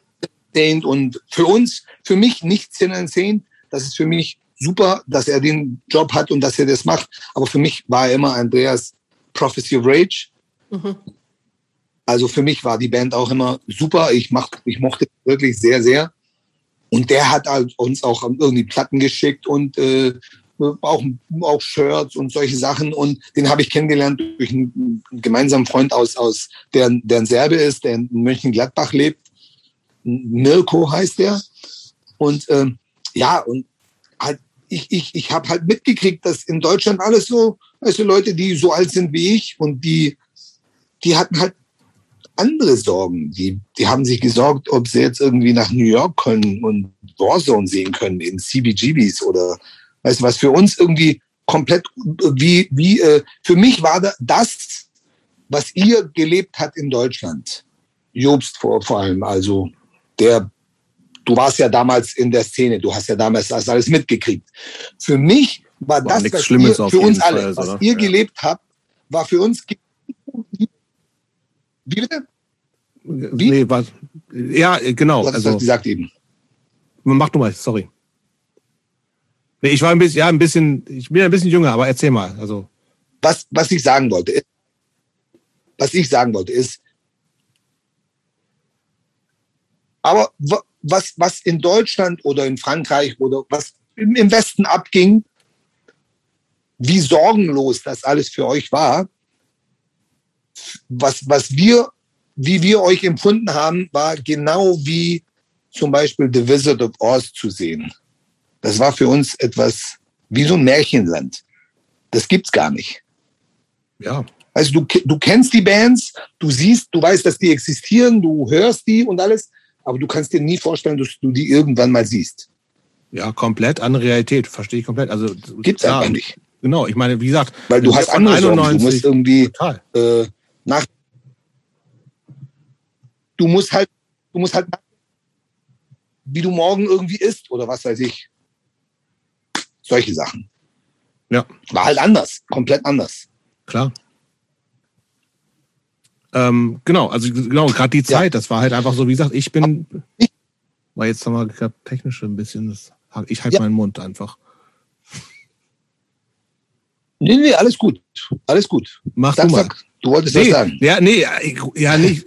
Genau, aber die Zeit, wie gesagt, ich, da habe ich gerade Abi gemacht, weißt du? Da war ich gerade mit der Schule fertig. Ah, ja. da, klar, da weißt du, da, da natürlich habe ich da nicht dran denken müssen, was, was, äh, wie kriege ich morgen mein Essen, sondern ich komme aus einer äh, mehr oder weniger mittelständischen Familie, Akademikerhaushalt, alles easy. Ich musste mir überlegen, okay, was studiere ich jetzt? In, in welche Stadt gehe ich zum Studieren? Das sind so, das waren, das waren Probleme für mich, die natürlich keine sind. So, ne? Also das ist ja, äh, und die Realität war mir überhaupt nicht bewusst. Und klar hatten wir irgendwann dann so ein bisschen, dann gab es so ein bisschen Nazi-Stress und hier und da. Aber es ist ja, es ist ja auch eigentlich so, so ein bisschen es ist ja auch nicht so, ex, so, es, so existenziell gewesen, so, ne? Also, weil auch das war weit weg. So, ich habe keine Probleme. Äh, also auch man engagiert sich so ein bisschen dann so antifa-mäßig und so. Aber das war, und klar, hast du dann mal so Situationen gehabt, wo du gesagt hast, äh, das, da könnte ich jetzt auf die Schnauze kriegen, aber auch das ist ja was ganz anderes. So, es ist ja gar nicht so, ähm, es, es geht gar nicht so an die Substanz, sondern, und, das, und es ist ein bisschen selbst gewählt. Ist, ja auch gut. Ich sage ja auch, ich sage ja auch nicht jetzt, oh, ey, wir sind hier die, was weiß ich. Äh. Ich meine, das Ding ist, ich wünschte, dass jeder in der Welt die Probleme hätte, die der Westen hatte und nicht die wir hatten. Und ich wünsche, dass niemand überhaupt irgendwann mal, den ich kenne, und auch niemand überhaupt irgendwann mal wieder Probleme hat, die ich hatte oder die Menschen um mich rum hatten, ist aber leider so, gibt's immer wieder. Syrien sehen wir jetzt. Und weiß ich meine, es, es, es ist leider so, wir sind halt alle so wie, so wie wir sind. Wir sind halt Menschen und das ist irgendwie das größte Problem. aber äh, jetzt zurückzugehen zu der ganzen Sache. In dem ganzen Chaos, das um uns rum war, haben wir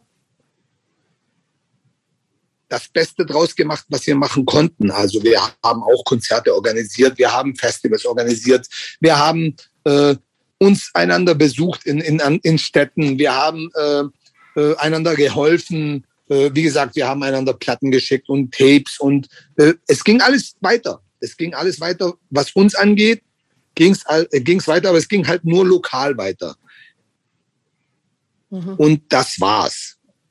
Also Punk und Hardcore gab es nur lokal. Du hattest natürlich all die Bands, die von draußen kamen, also die ganzen Informationen. Du hattest auch, äh, äh, du hattest auch versucht, äh, Bestellungen zu machen äh, von, äh, damals war halt Lost and Found ganz groß. Mhm. Da haben wir halt alle äh, äh, Geld in Alufolie äh, eingewickelt und dann in Umschlag getan und dann nach Deutschland geschickt und gehofft, dass es irgendwann mal wieder zurückkommt. Hat geklappt? Als Paket mit Platten oder manchmal ja, manchmal nein. manchmal war das Geld weg und manchmal kamen halt tatsächlich die T-Shirts und die Platten an.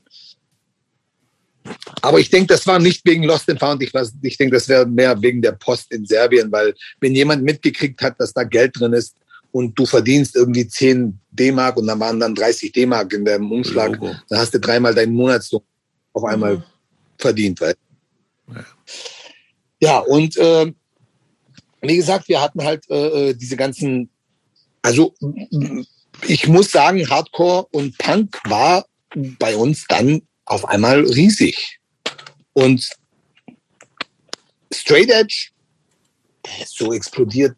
Wir hatten alles, was es im Westen auch gab. Also äh, auch diese ganze äh, Krishna-Szene kam auf einmal. ja. Und also wir hatten auch, wir hatten auch äh, äh, äh, Krishna-Bands und wir hatten also tatsächlich das Ganze, die ganze schwedische Sache mit Refused und äh, Abinanda und alles Mögliche, was da kam, kam hier auch alles automatisch, also gleich zur gleichen Zeit, nur halt lokal.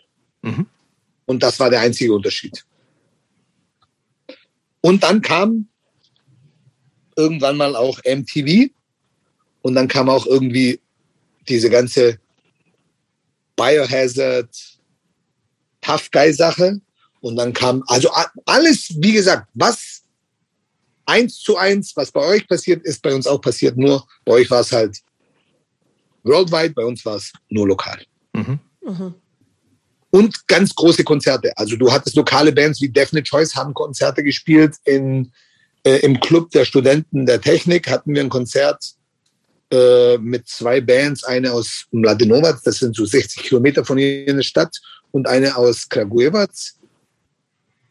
Wir, die drei Bands, 650 Leute. Wow. Das war super, das war Hammer. Äh, da gab's also damals waren halt die Bands, die die die die die halt größer waren, größer, also die die halt länger gespielt haben und angesagter waren, die halt mehr Leute gezogen haben auf Konzerten waren halt äh, Dead Ideas, Overdose, äh, Definite Choice, Urk und vielleicht Bad Taste.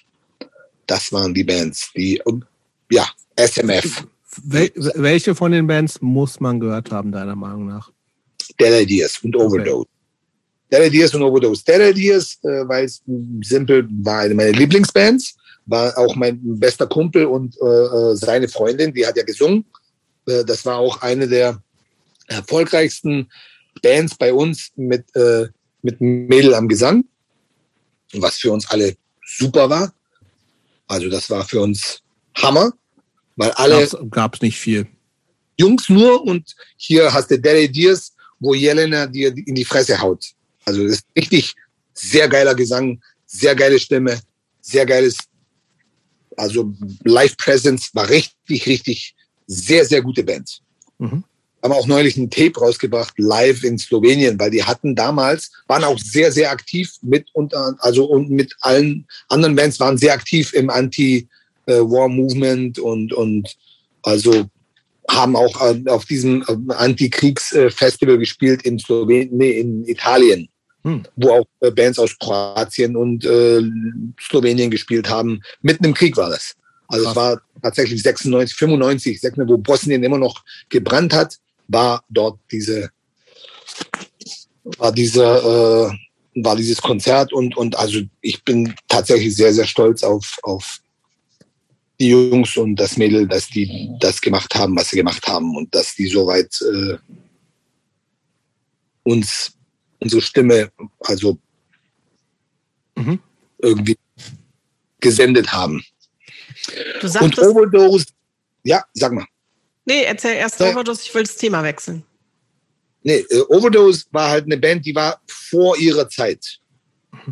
Die hatten dieses ganze Industrial, also das, was später, das war tatsächlich so, das, was später irgendwie ähm, Ministry und diese ganzen Bands gemacht haben, haben die damals schon gemacht, äh, 89, 90, 91, 92. Von dem Sänger von Overdose habe ich auch diese, dieses Tape bekommen mit Jingo the Lunch. Du sagtest gerade, ihr habt dann so vor 600 Leuten gespielt und das total geil fandest. Fandest du das geil, weil du das Gefühl hattest, so viele Leute zu erreichen oder weil du einfach froh warst, dass so viele Leute sich dafür interessiert haben? Oder fandest du es auch einfach geil, vor 600 Leuten auf der Bühne zu stehen? Also hättest du dir vorstellen können, wenn die Umstände anders gewesen wären, auch das wirklich als dein Leben zu machen, Musik? Also Nein, ich habe das nie als mein Leben, also als mein Lebens, also als Lebensunterhalt zu machen, habe ich das nie gesehen. Also das war für mich immer nur etwas, wo, womit ich meine Gefühle und mein, mein, mein, mein Denken ausgedrückt habe. Ich fand es geil aus allen drei äh, äh, Gründen. Also ich fand das richtig geil ich habe noch nie vor 600 Leuten bis zu dem Augenblick gespielt. Es war für mich ein ganz neues Gefühl. Es war super, weil ich kannte fast 300 von den Leuten, weil das waren halt Leute aus der Szene. Aber ich fand es auch cool, dass mehr Leute da waren, dass, dass die Menschen alle mitgesungen haben und die haben alle also verstanden, was wir sagen wollten mit unserer Musik. Und ich fand es auch geil, dass einfach auf einmal so viele Leute da waren, die jünger waren und, und die sich halt für all das interessiert haben und die mit uns diese ganze Szene am Leben erhalten haben und die das alles aufgebaut haben mit uns. Und die dann später, ganz, ganz viele von diesen Kids, die ich kennengelernt habe durch diese Konzer Konzerte, haben später super Bands gehabt und haben später tatsächlich sehr, sehr gute Musik gemacht und ganz verschiedene Musik, auch nicht nur Hardcore und Punk, sondern auch ganz, ganz andere Musik. Mhm. Fand ich wirklich, also aus allen Gründen fand ich das, es war halt, wie, ich würde sagen, auch so ein Life-Changer, weißt du, es war mhm. irgendwie etwas, was, aber es, danach fand ich, es war nicht mehr das, was ich irgendwie machen wollte. Es war für mich auf einmal viel zu, vielleicht auch ein bisschen, würde ich sagen, groß weil wir hatten auch ein Video raus und äh, dann ging es in eine Richtung, die ich nicht so sehr gemocht habe, auch musikalisch, weil die Jungs aus der Band haben das dann anders gesehen und ich hatte schon Hitman in der, in der Zeit. Weil Hitman kam 94 als Side-Project und dann und Definite Choice ging halt mehr so in eine andere Richtung, die, die, die mir nicht mehr so gefallen hat. Und dann kam es auch irgendwie dazu, dass Definite Choice nicht mehr da war und Hitman halt die Hauptband war für mich. Aber Hitman kam gut an, ne?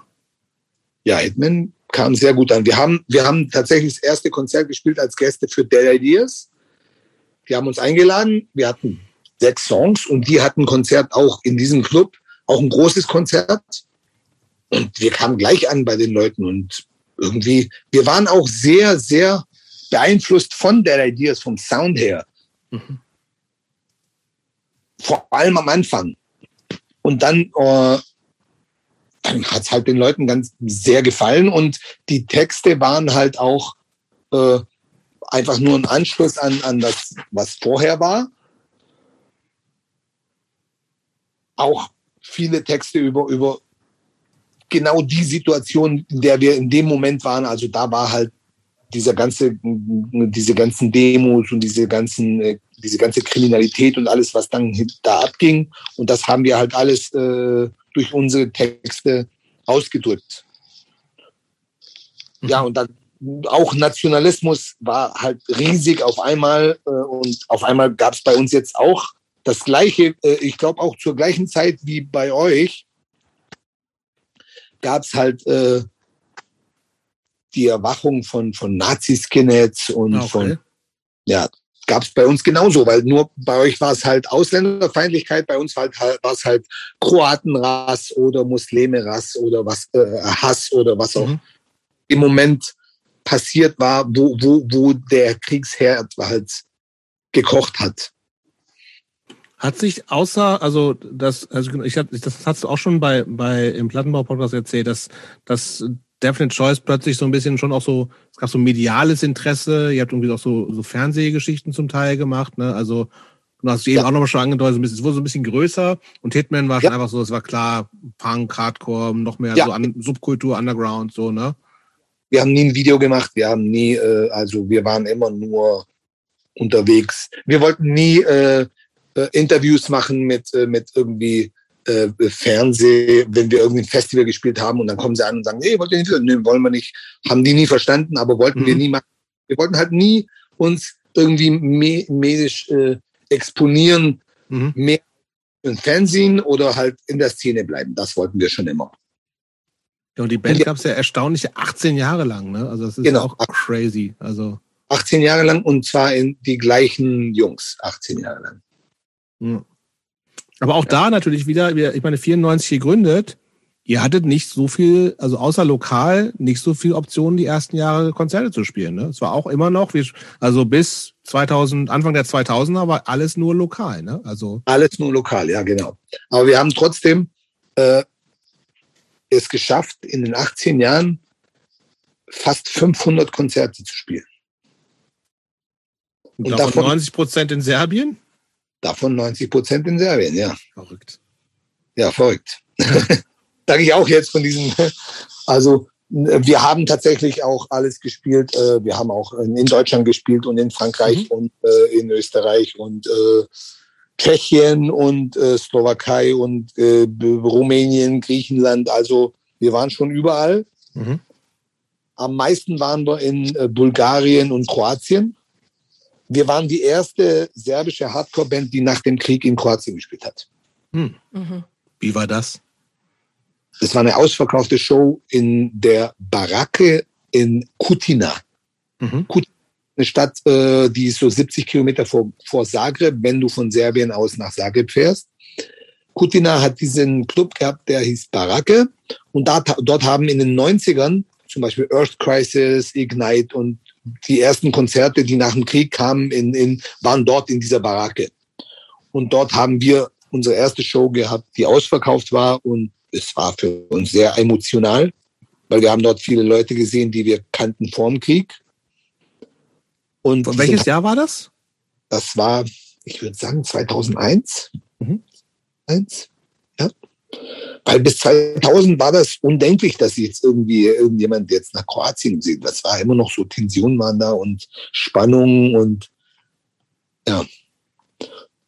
Und die Show war richtig, richtig gut. Also für uns war es sehr emotional, weil wir, die Leute haben alle mitgesungen, die Leute haben alle Songs gekannt und das war für uns mega. Also richtig mega. Wir hatten auch, ich hatte gleich, äh, danach hatte ich, nee, ich hatte davor eigentlich, hatte ich äh, Razlog Sa, war eine Band aus Kroatien. Das sagt mir sogar irgendwas, habe ich mal gehört. Ja, es ist eine sehr, sehr bekannte und sehr wichtige Band für die kroatische Hardcore-Szene. Vor allem in diesem Zeitpunkt so Ende 90er, Anfang 2000er. Mhm. Das war so eine schnelle, so eine Fastcore, Straight Edge Band. Die haben auch kroatisch gesungen. Und denen habe ich Konzerte organisiert in Serbien. Ah, vorher schon. Genau vielleicht ein paar Monate oder ein Jahr vorher in, in Serbien und die waren höchst begeistert. Die, war, die Shows waren auch beide ausverkauft. Es war richtig, richtig geil. Ja, und dann hat unsere irgendwie Freundschaft da angefangen und dann haben wir halt die ganze Zeit immer die Bands ausgewählt. Da haben wir auch andere Bands rübergebracht und äh, ja, Fat President kennst du vielleicht? Nee. Devil Bad President. Die, wahrscheinlich die einzige Band, die du kennst, die wir auch organisiert haben, war Deafness by Noise. Sagt mir Hast auch nichts. Mir auch nicht. Ja, egal. Deafness by Noise und ja, noch verschiedene andere Bands haben wir halt rübergebracht und das war, also wir haben dann auch äh, mehrere andere Städte gespielt in, in, in, in, in Kroatien und ja, eine große Freundschaft wurde dadurch. Ah, siehst du, ich, hab, ich weiß, warum mir der Name was sagt. Ich, ähm, ist, wir, mit meiner alten Band Highscore war ich auf so einem äh, Sampler von 625 Records. Ähm, Four Corners heißt die, ein International DIY Positive Hardcore Compilation. Live Swords sind da drauf, Highscore halt, Point of View aus äh, Holland, glaube ich, und äh, Razlok Sla sind da auch drauf. Wer? Razlok Sa. Ja, genau. Ras die sind da drauf. Deswegen habe ich, ich teile einen Sampler mit denen, wo ich sogar vorne hm. auf dem Cover drauf bin. Super. Jetzt kommst du. Aber ja, ich habe hab hab die nicht der Name hat und da hat irgendwas geklingelt, aber die anderen kannte ich nicht. Ja, sind super. Also es ist tatsächlich auch eine meiner Lieblingsbands aus, aus überhaupt Jugosla aus der ex-jugoslawischen, jugoslawischen äh, ähm, Gebiet sind Raslo gesagt tatsächlich eine meiner Lieblingsbands. Sind sehr, sehr gute Bands. Und dann, also wir gehen jetzt ein bisschen um zurück. Also Hitman, ja, ich wollte gerade sagen, lass uns, lass uns mal über 99 reden, Kosovo-Krieg. Und weil dann, dann, dann war richtig Krieg auch in, äh, dann ja, gab es Bombardierungen, ne? Also das genau. war nochmal. Dann wurden wir gebombt 74 Tage lang. Von der NATO. Von der NATO, genau. Mit Deutschland. Jeden, mit, mit allen. Ja. ja. aber, aber mit Deutschland äh, voran und äh, mit Amerika. Ich sage nur für Deutschland war es so was Besonderes, weil es war der, der erste aktive Kriegseinsatz deutscher, des, der deutschen Armee im Ausland. Das gab es vorher nicht mehr. So. Auch äh, äh, hier groß diskutiert auf jeden Fall. Und Deutschland und ich weiß genau, das war halt so. Deutschland und Amerika waren die beiden Länder, die das gepusht haben, dass das sein musste. Mhm.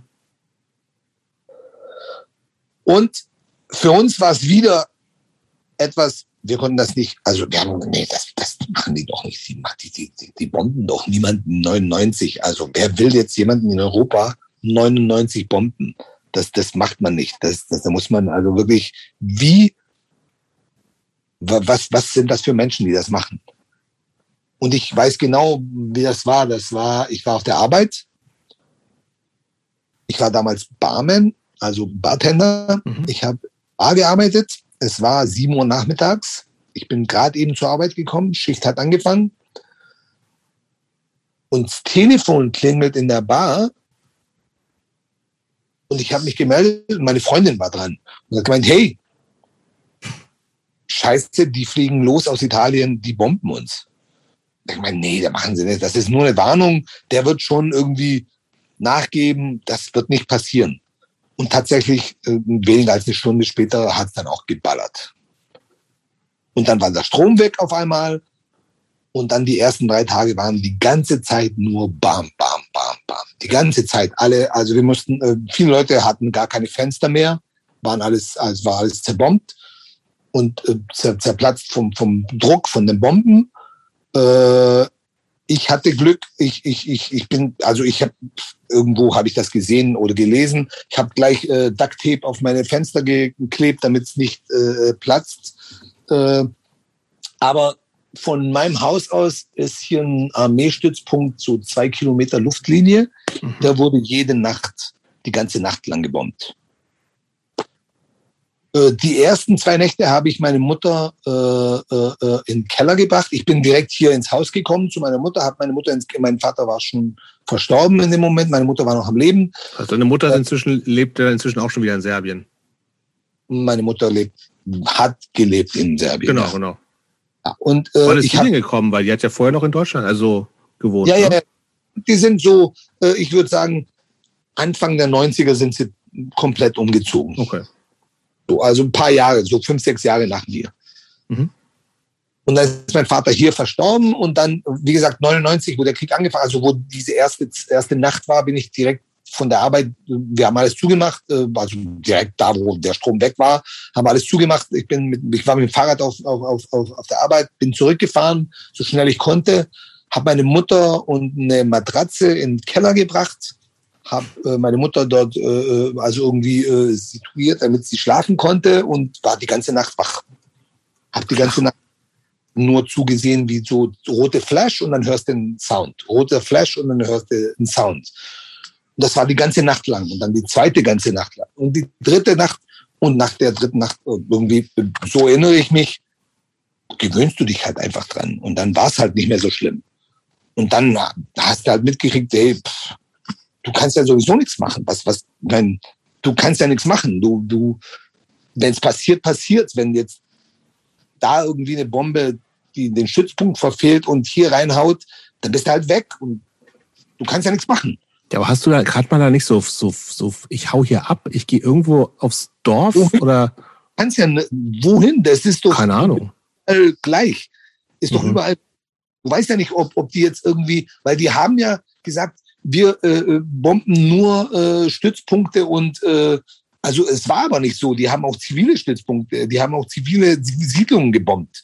Die, die Kollateralschaden, die klassischen. Und, genau, Kollateralschaden. Das ist Absurd, ja. Und das ging alles 74 Tage lang. Jeden mhm. Tag. Jeden Tag, jede Nacht, immer wieder. Die haben um, äh, äh du musst äh, der Geneva Convention an, musst du alle Ziele, die in der Innenstadt sind, musst du anmelden. Mhm. Du musst sie anmelden, damit die Ziele evakuiert werden können. Die Zivilbevölkerung quasi da weg kann. Ne? Um das Gebäude rum. Also wenn jetzt wieder äh, zum Beispiel äh, der Armee-Hauptsitz ist im Zentrum von Belgrad. Mhm. Aber außenrum hast du Wohngebäude. Mhm. Also mussten das anmelden, dass die das bomben, sagen zum Beispiel, wir bomben das heute Abend um 9 Uhr, damit alle evakuiert werden. Mhm. Nein, die haben das gebombt um 7 Uhr nachmittags ohne Anmeldung. Das Gebäude ist eine, an einer der größten Kreuzungen in Belgrad. 7 Uhr abends, wo Leute immer noch von der Arbeit zurückkommen. Die Kreuzung war voll mit Autos. Vier Tomahawk-Missiles sind eingehauen in das Gebäude. Niemand wurde evakuiert. Ja, ist crazy, echt. Also. Das Fernsehgebäude wurde gebombt um 6 Uhr nachmittags ohne Anmeldung. Über 30 äh, Menschen, die unter 40 sind, sind gestorben. Journalisten, Kameramänner, Fernsehmontageure, alle Leute, die halt im Fernsehen gearbeitet haben.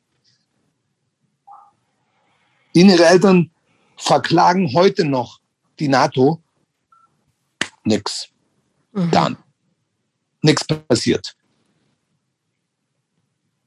Jedes Jahr, es gibt ein Denkmal neben dem Gebäude. Das Gebäude steht heute noch, so wie es damals gebombt wurde, steht es immer noch heute, also 22 Jahre nach, nach dem Bomben steht es immer noch da als Merkmal und als Gedenken an die Menschen, die dort gestorben sind. Jedes Jahr sammeln sich dort ganz viele Menschen, unter anderem die Eltern von den Menschen, die dort gestorben sind. Wird jedes Jahr geschickt in die NATO, nichts passiert. Ja, ich erinnere mich noch daran, als wir in Serbien waren mit der Band, sind wir auch daran vorbeigefahren. Und äh, für mich war das so krass zu realisieren in dem Moment, dass ich, also zum einen, ich kann mich zwar daran erinnern, dass es diesen Krieg gab, aber der war für mich so weit weg. Und dann zu sehen, es ist nicht so weit, wir sind mit dem Auto hier hingefahren. Das ist nicht so weit. Und dann zu sehen, okay, auf unserem Konzert sind Leute, die im Krieg waren. Das mhm. war, das war nochmal für mich wirklich so krass zu realisieren, ähm, dass ein Krieg so nah war, von dem ich nichts mitbekommen habe. Ja. Hey, da seid, da seid ihr aber auch nicht schuld dran, weil es wurde nicht so viel berichtet darüber. Es wurde auch nicht so viel berichtet darüber. Es wurde ja auch sehr, sehr viel von dem, was hier passiert ist, nicht nur in, also ich rede jetzt nicht nur von 99, ich rede auch von 91 bis 96. Vieles wurde, wurde, wurde sehr geheim gehalten, damit es nicht rauskommt. Von uns, also von uns, von, von der Seite hier auf dem Balkan, genauso wie von der Seite im Westen. Mhm. Es wurden halt viele Sachen gezeigt, die einseitig waren. Mhm, voll. Propagiert haben, dass irgendwie jemand das Opfer war und jemand der Schuldige war. Naja, das ist ja viel zu komplex, das einfach so zu sagen. Das funktioniert ja gar nicht so. Es wird wahrscheinlich irgendwann mal in 100, 200 Jahren wird man irgendwie genau wissen, was da passiert ist oder wird man nie wissen, weiß man nicht. Aber wie gesagt, ich, ich, ich habe halt alles mitgelebt, mitgelebt und miterlebt. Ich weiß auch nicht alles, was passiert ist äh, hier, aber was ich gesehen habe, war ganz anders als das, was berichtet wurde. Voll. also das ist tatsächlich auch, also was, also ohne dass ich natürlich jetzt irgendwie, also ich, ja, ich, ich habe das schon auch alles irgendwie mitbekommen, ne? Und das weiß ja eben, natürlich ist Jugoslawien nicht so weit weg wie andere Konflikte, die es auch immer ja. schon gab, gibt im, über, immer Krieg, überall so, ne? Das war natürlich relativ nah und hatte irgendwie, gab es ein bisschen mehr Bezug dazu. Ähm, aber tatsächlich irgendwie äh, habe ich gemerkt, dass irgendwie so äh, für, für uns hier oder für mich ähm, ist, wurde immer propagiert, Serbien ist scheiße. Das sind die Aggressoren. Das sind die, die Kacke gebaut haben. Und deswegen musste ging gar nicht anders, dass die NATO da eingreift, weil die alle anderen haben unter Serbien gelitten so und irgendwie und natürlich äh, das passt dann passt auch, dass dass irgendwie Milosevic als Kriegsverbrecher, das war irgendwie so, das war so ein ohne wenn du das gar nicht hinterfragst, ne, und wenn Leute es nur so am Rande mitkriegen, dann ist das so für sich ist das für sich rund, ne? Das ist so okay, Serbien ist schuld, so und das ist natürlich totaler Quatsch. Also und das habe ich natürlich nicht geglaubt, aber das ist so das, was so aber äh, wo ich auch gemerkt habe, so unterschwellig so irgendwie so, habe ich zu Serbien, also ohne dass ich natürlich irgendwie in, in solchen Kategorien denke, habe ich zu diesem zu, zu dem zu dem zu der Nation Serbien anderes Gefühl als zu Kroatien oder zum zum Kosovo. Das ist das ist crazy, was das sogar mit Leuten macht, die ja nicht blöd sind und das irgendwie eigentlich auch ein Stück weit äh, äh gar nicht wollen und vielleicht auch sogar durchschauen. So, das ist trotzdem ist es so, habe ich dann anderes Gefühl zu, so ganz unterschwellig. Und das ist total ätzend zu merken. Normal. Ist ja auch normal. Das ist genau, weißt du, äh, Serbien ist, also Serben, die meisten Serben sind genauso schuld an dem Kriegen wie die meisten Deutschen im Zweiten Weltkrieg. Sie wurden halt im Anfang verzaubert von einem sehr charismatischen Führer, würde ich sagen. Ich benutze das, das Wort einfach. Von jemandem, der wie halt ein Politiker, der, der sehr charismatisch war und der, der hat halt die, die richtigen Sachen gesagt im richtigen Moment. Also, du sprichst jetzt von Milosevic. Ja, genau. Okay, ja gut, das ganze Ding hat ja noch eine viel längere Geschichte. Hast du ja auch schon erzählt. So einfach, wie kann überhaupt sowas funktionieren, dass du sagst, wir packen jetzt mal ganz viele verschiedene Völker, in Anführungsstrichen, wie auch immer man es dann korrekt ausdrückt, zusammen und packt das in einen Staat, kann nicht funktionieren. Oder also das ist so. Es muss halt äh, jemand da sein, wie damals Tito, der aber, der war aber auch ein Diktator, weißt du, der hat, der war genau. Eisen Faust gemacht. Der hat nicht alles gemacht mit, mit Liebe und genau. äh, wie man das so propagiert hat damals. Nee, gab's ja, ja. nicht. Du hattest ja diese, diese Insel, wo alle politischen Gefangenen hingegangen sind. Also wenn du anders denkst, dann bist du weg. Genau. Wenn du äh, ein Sohn von jemand bist, dann bist du halt wie meine Mutter verurteilt, äh, entweder andauernd äh, äh, Scheiße zu essen oder du gehst halt einfach raus und lebst woanders, weißt du? Ja. Mein,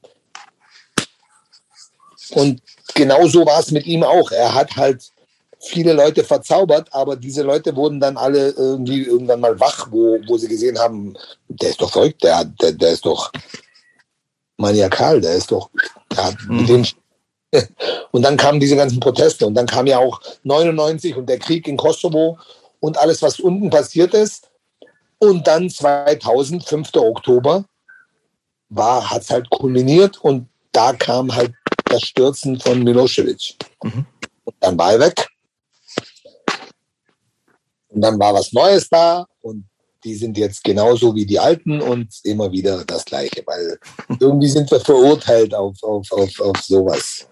Aber um zurückzugehen äh, zum Jahr 99, was da interessant war, ist, es kam zum neuen Blühen der Hardcore-Szene und das hat halt das Ganze, was da passiert ist in den 74 Tagen, hat halt die Menschen nicht vertrieben und hat halt die Menschen nicht so äh, demoralisiert, sondern er hat ihnen halt mehr und uns allen mehr Energie gegeben.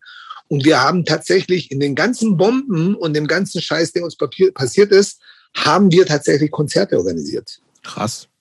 Tagsüber, ne? Ja, tagsüber. Wir mhm. mussten, weil ab, ab 7 Uhr gab es ja keinen Strom mehr, mhm. weil alles dunkel sein. Aus irgendeinem Grund dachten die, dass die Bomben nichts treffen, wenn alles dunkel ist. Was also auch, auch Schwachsinn, ne? Ja. Aber es ist halt so Massenhypnose vom Volk, damit, damit die Menschen, die halt denken, dass das Sinn macht, halt Angst haben und dann irgendwie ist halt alles Massenpsychologie. Mhm. Und ähm, wir haben dann Konzert gespielt bis 5 Uhr nachmittags, also ab 1 Uhr, 2 Uhr fangen die Shows an, bauen wir alles auf, spielen die Shows, bauen alles ab, verstecken alles wieder irgendwo, wo es sicher ist und dann wieder irgendwann mal ein paar Tage später oder so. Viele haben nicht gearbeitet, überhaupt nicht, weil es, du konntest ja nicht arbeiten. Mhm. Da hatte halt viel Zeit. Da hat man halt, also da kamen auch gute Platten raus. 99 kamen richtig gute Platten raus von Bands. Ja, Hitman hat die zweite Platte aufgenommen während den Bomben. Auch tagsüber. Ja, natürlich. Weil abends gab es ja keinen Strom, du konntest ja nichts machen. Richtig, wir erinnern uns. Ja, crazy, wirklich. Also. Ja. Ja, echt. Ähm, wie, wie, also 2000 Milosevic weg, was hat sich dann für dich nochmal geändert? Also die Bands gingen ja zum Teil weiter, was, was Hitman war da noch ak aktuell, ne? Also für uns auf einmal war überall in ganz, damals war es ja immer noch Jugoslawien, war es immer noch. Serbien. Hieß es immer noch Jugoslawien. Also Genau. für uns alle war damals auf einmal eine neue Hoffnung da. Mhm.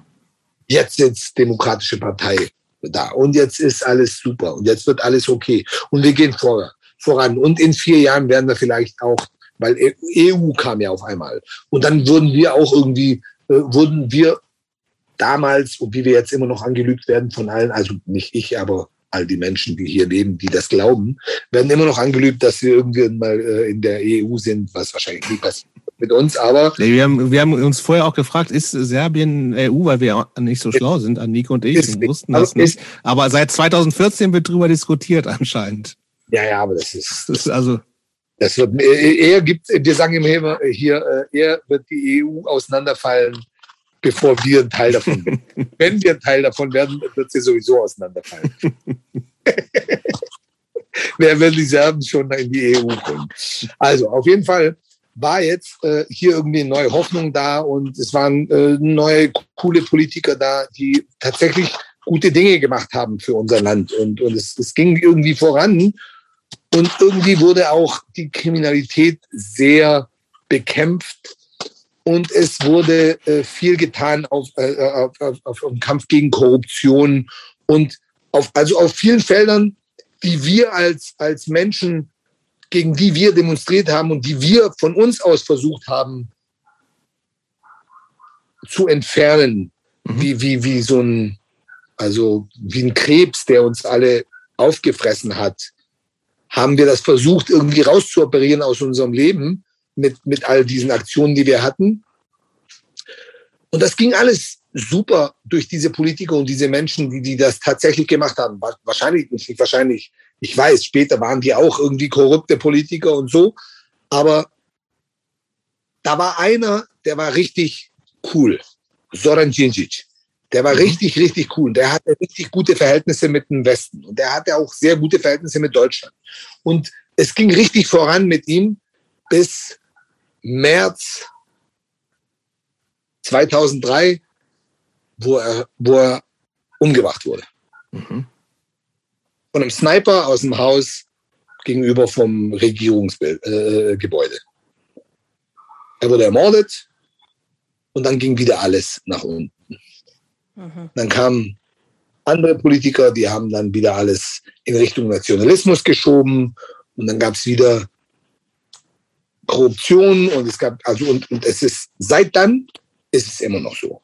Und wir haben jetzt wieder einen Politiker, der ist jetzt, der ähnt, ähnelt allem nach sehr, sehr, sehr an Milosevic. Nur es gibt halt keine Fronten mehr, die er kämpfen kann, die er bekämpfen kann.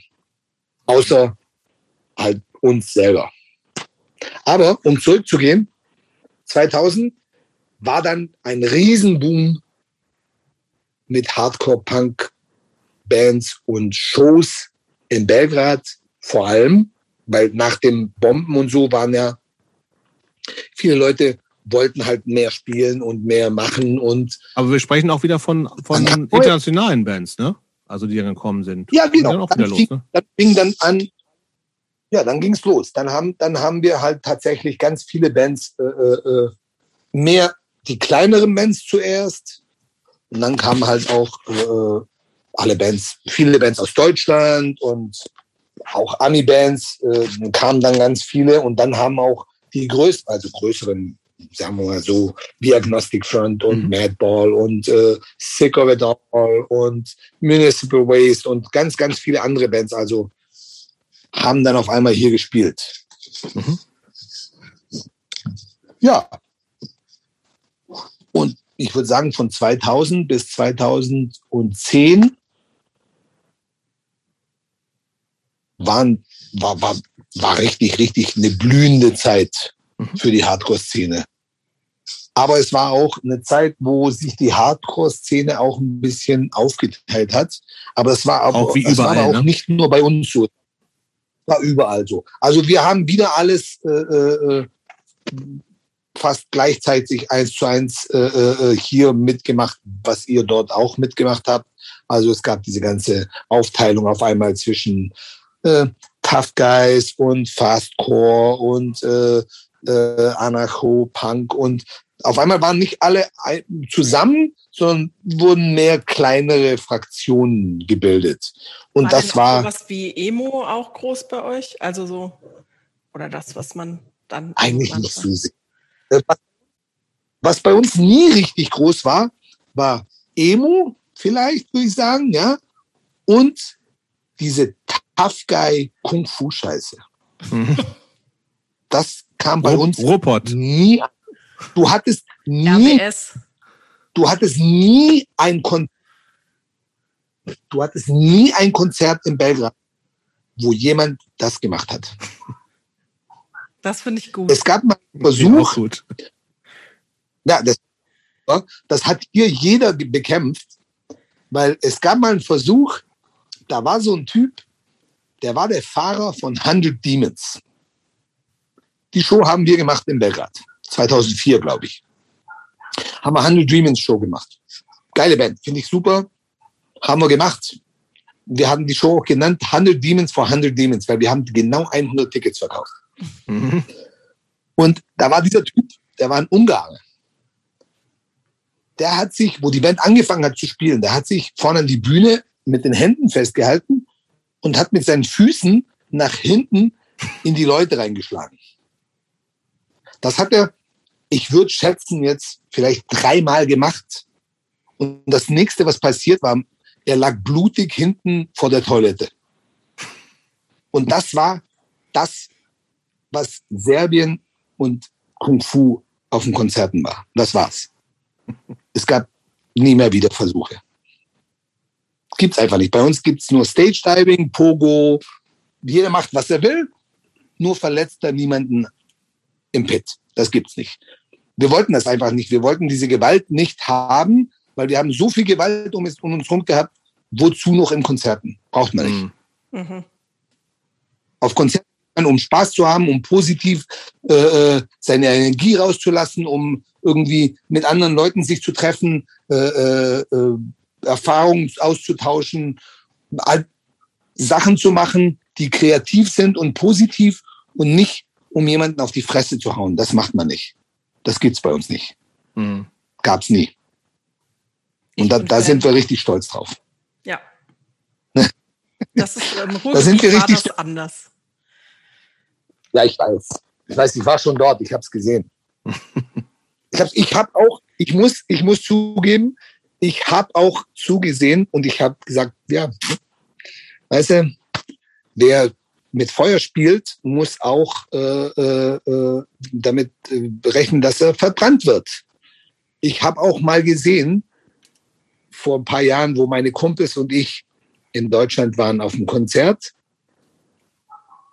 dass paar deutsche Jungs auf einmal falsch gelandet sind mit dem Fuß auf meine Kumpels und haben dann auf die Fresse bekommen. Passiert. Passiert halt. Passiert halt. Ja. Okay, aber was heißt irgendwie. Meine, Kump meine, meine, meine, meine Kumpels, wir, wir, wir konnten das nie. Nee, das geht einfach nicht. Das ist unakzeptabel. Aber es war so das eine gewisse, gewisse Normalität so dann wieder, ne? Irgendwann anscheinend so nach den ab 2001 wieder. Fühlt, hört sich jetzt so an für dich. Es ging wieder viel mehr. Ja, auf jeden Fall. Viel, viel mehr. Es ging viel, viel mehr Konzerte los. Ich habe auch angefangen, äh, äh wie gesagt, viel mehr Konzerte zu machen. Ich habe 2000 mein Festival angefangen. Äh, das hieß 2000 einfach nur Neujahrsfestival. Das habe ich jedes Jahr gemacht. Äh, letztes Wochenende im, im, im Jahr. Also so 27., 28., 26., wann es halt fällt, irgendwie, wann der Tag halt fällt. Samstags war das immer. Das erste war zwei Tage, Freitag, Samstag. Da haben am ersten Tag äh, Hitman und ganz viele andere Bands aus Serbien gespielt. Am zweiten Tag war Vitamin X und auch Bands aus Serbien. Und dann nächstes Jahr 2001 hieß es schon, äh, hat es auch den Namen schon bekommen und da habe ich es halt einfach genannt Last Chance to Dance, so symbolisch. Mhm. Das war halt das letzte und da war es halt Festival und äh, seit 2000 bis 2000 17 habe ich das gemacht. Also 18, Tage, 18 Jahre lang habe ich das Festival gemacht, jedes Jahr. Es war halt immer klein, es war Maximum 400 Leute und es war jedes Mal ausverkauft. Jedes Jahr war es ausverkauft und jedes, war, jedes, war, jedes Jahr haben wir versucht, halt so viel wie möglich angesagte neue Bands zu, äh, anzukündigen aus, also aus dem lokalen Bereich. Mhm. Und wenn es klappt, dass irgendwie eine Band auf Tour ist oder in der Nähe von Serbien ist, in dem Moment haben wir die auch gebucht. Und so kam es auch dazu, dass zum Beispiel auf der für mich besten Edition von Last Chance to Dance 2005, 2005? Nee, 2004, haben Tangled Lines mhm. und The Four Civets gespielt. Mhm. Ja, die waren das auch war früh überall. Und mhm. Ja, und fünf, fünf Tage vorm Festival hat mich dann auch ein Typ angerufen aus Italien und gemeint, hey, wir sind auf Tour, wir sind in Belgrad, wir haben gehört, dass das Festival ist, können wir bitte, bitte, bitte, bitte, bitte spielen. Und das war eine Band, die hieß Kafka. Kennst du die? Aus Italien? Habe ich auch den Namen schon mal gehört. Es gibt auch eine deutsche Band, die so heißt, oder zwei, glaube ich sogar. Deathwish angehaucht, so. Okay. Deathwish Records. So ein bisschen düster und so. Die haben da auch mitgespielt. Und die waren so begeistert, weil die Show war auch ausverkauft, waren 400 Leute auf der Show, war richtig, richtig Hammer. Ja, und da haben wir halt ganz viele andere Bands gehabt. Auch immer, ich habe immer versucht, Bands aus Kroatien oder aus Bosnien oder aus äh, Mazedonien, aus Bulgarien, also aus dem Umfeld. Wir hatten auch äh, Resources aus, aus, aus Ungarn. Und also es waren tatsächlich ganz, ganz viele Bands. Wir hatten in 18 Jahren vielleicht, ich würde sagen, über 100 Bands auf dem Festival. Klar. Ja, cool. war super. War richtig, richtig schön. Viele neue Bands äh, für Menschen, also viele Bands haben die erste Show dort gespielt. Und also das ist eins der Dinge, die ich gemacht habe, auf die ich äh, vielleicht auch am meisten stolz bin. Und warum machst du das denn nicht mehr? Festival. Weil ich es nicht mehr mit der Zeit schaffen konnte, weil ich hatte äh, den Beruf, den ich jetzt gemacht habe bis neulich, bis, bis Covid, habe ich halt äh, äh, keine Chance mehr gehabt, das richtig zu machen, mich da zu widmen, also da richtig alles einzugeben, wie, wie ich es früher gemacht habe. Und, und ich muss sagen, es, es wurde auf einmal den Leuten nicht mehr interessant. Die Szene mhm. hat sich geschiftet. Es wurde anders. Und da habe ich gemeint, hey, 18 Jahre ist okay. Es ist besser, wenn man etwas mit etwas aufhört, wenn es immer noch cool ist, als irgendwie äh, flogging a dead horse, mhm. wie die Engländer so schön sagen. Aber wie hast Etwas du denn überhaupt in, der, in die ganze Zeit äh, Geld verdient? Das weiß ich noch gar nicht. Also ich war. Also äh, Bartender warst du irgendwann mal, auch für Geld oder? Ja, vorher, also wo der, vor dem Krieg habe ich, äh, wie gesagt, ich war in der Armee, dann kam ich, habe ein bisschen studiert, und dann habe ich angefangen, äh, also wo der Krieg angefangen hat, habe ich halt gemacht, was habe, um zu überleben. Mhm. Und dann war ich Bartender hm, 94 bis 2000. Als also, Job, jeden Tag oder fünf Tage die Woche oder so? Ja, als Job. Fünf Tage die Woche, vier Tage die Woche irgendwie. Mhm. Also ich war so in so einem, einem Lokal, wo, wo, wo, wo man halt, halt auch gut Geld verdient hat. Und da waren halt Leute, die hatten halt auch Geld, die sind da hingegangen und ich hatte Glück, dass ich dort einen Job bekommen habe. Und den habe ich halt, an dem habe ich halt festgehalten und äh, ja, von dem habe ich halt gelebt, habe auch gut äh, verdient. Ich habe auch äh, schön äh, äh etwas gespart.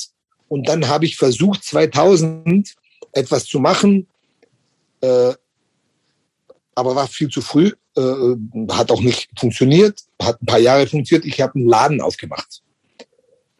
Platten irgendwie so ein Underground-Laden, halt, wo man auch vielleicht Skateboards kaufen kann und Platten und Klamotten und halt Wie hieß der? ich, alles, was ich bestellt haben. Wie bitte? Wie hieß der? Chandu. Chandu hieß der, das kommt von, äh, das ist so, ein, so eine, ähm, das ist so eine Straßensprache in Belgrad. Da sagst du die erste Silbe am Ende. Also du drehst dieselben aus im, im, im, im, im, im äh, Jo, pst, pst, oh, pst, jo. Okay.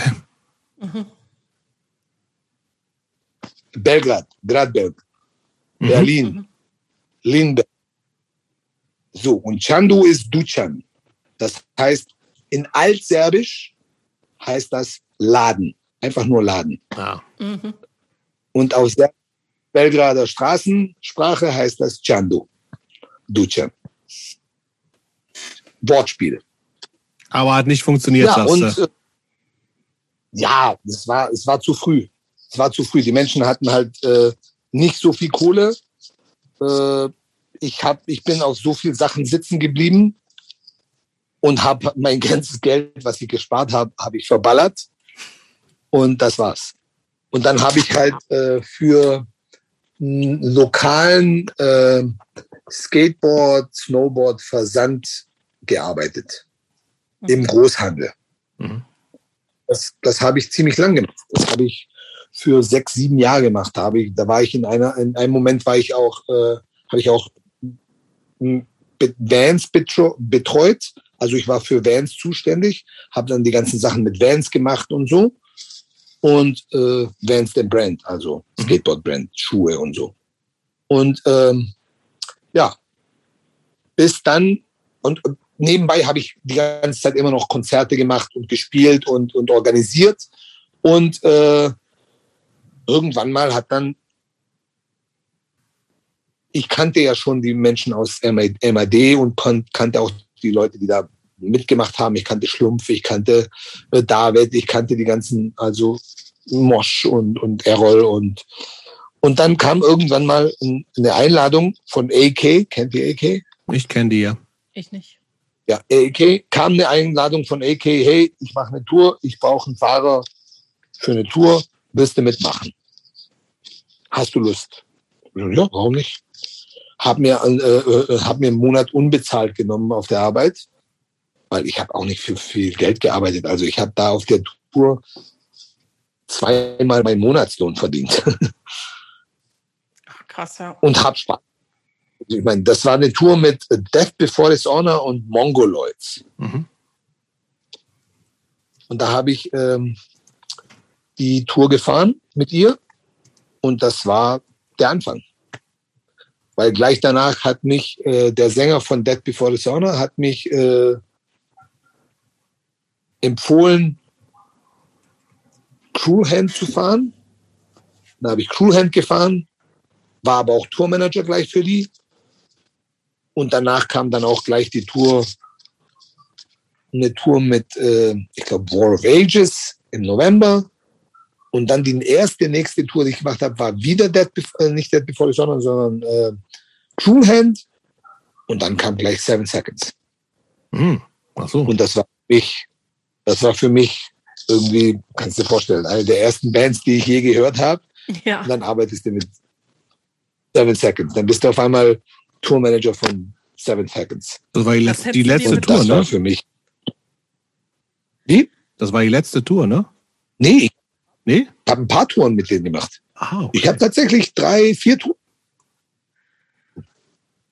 Die letzte habe ich auch mit ihnen gemacht. Die letzte Tour.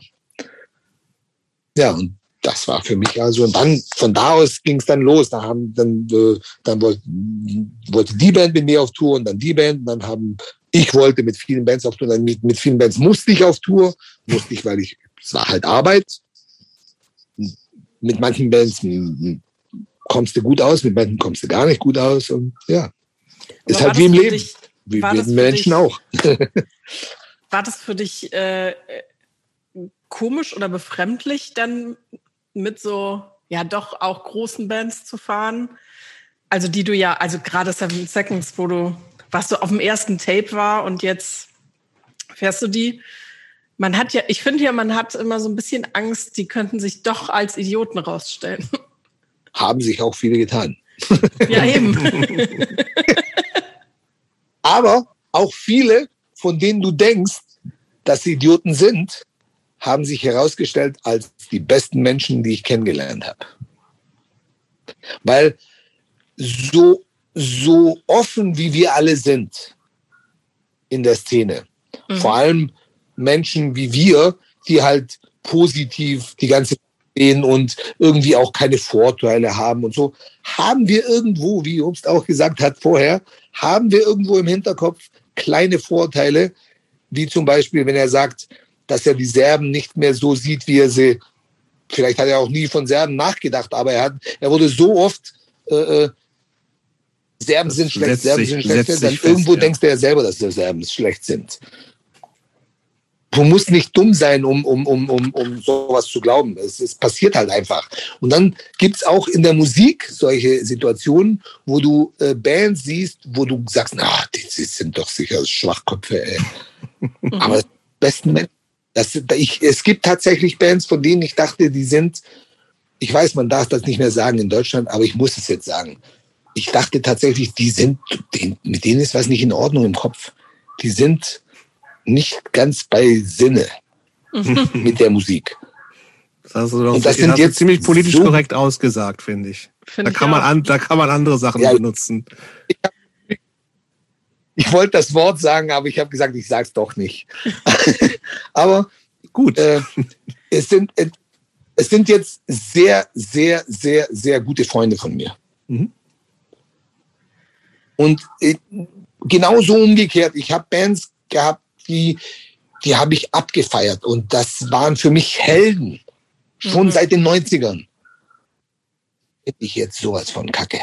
Das ist also, es gibt tatsächlich verschiedene Situationen, verschiedene Menschen. Menschen sind halt, wir alle ändern uns, wir alle sind nicht gleich. Ich bin nicht der gleiche, der ich war in 91. Ich, wir, wir sind halt Menschen. Wir, wir ändern uns. Genauso Kannst ändern die sich auch. Ja. Kannst du die Musik dann noch hören oder geht das auch nicht mehr? Spielen auch nicht mehr. Nee, geht gar nicht mehr. Von manchen geht auch. das gar nicht mehr. Also von manchen ich, ich, war, ich, war, ich war schon immer so. Ich war schon immer so. Auch wenn eine Band irgendwie was macht, die ich abgefeiert habe, auch wenn ich sie nicht kennengelernt habe und bevor ich überhaupt die Chance hatte, sie zu sehen oder so, wenn die irgendwie was falsch machen oder irgendwie was machen, das mir gar nicht gefällt, ist vorbei für mich. Ist vorbei. Die Platten gehen weg, die Platten verkaufe ich, will ich gar nicht mehr hören. Wenn ich ein T-Shirt habe, schenke ich es jemandem und das war's für mich. Das war's. Schon immer war das für mich. Das konnte ich nie machen. Also es ist tatsächlich so, dass ich das, es geht nicht bei mir. Es geht nicht. Das ist ein No-Go, 100 Prozent. ja, ist bei mir leider, leider oder ja. vielleicht auch nicht leider auch so. Also ich glaube, das kann. Nee, das ist so halt. Ja. Es gibt so verschiedene gibt Toleranzen, Leute, die, die man hat, finde ich. Ne? Also, mhm. Ich trage ein Oasis-T-Shirt, das sind auch Idioten, das weiß ich ja, ne? Aber aber egal. Ja, hey, das ist genau, das ist, das ist äh, diese Geschichte mit, äh, ja, die erste Platte ist doch okay. weißt du, da waren, also genau dahin führt die Sache. Es ist für mich, ist das unakzeptabel.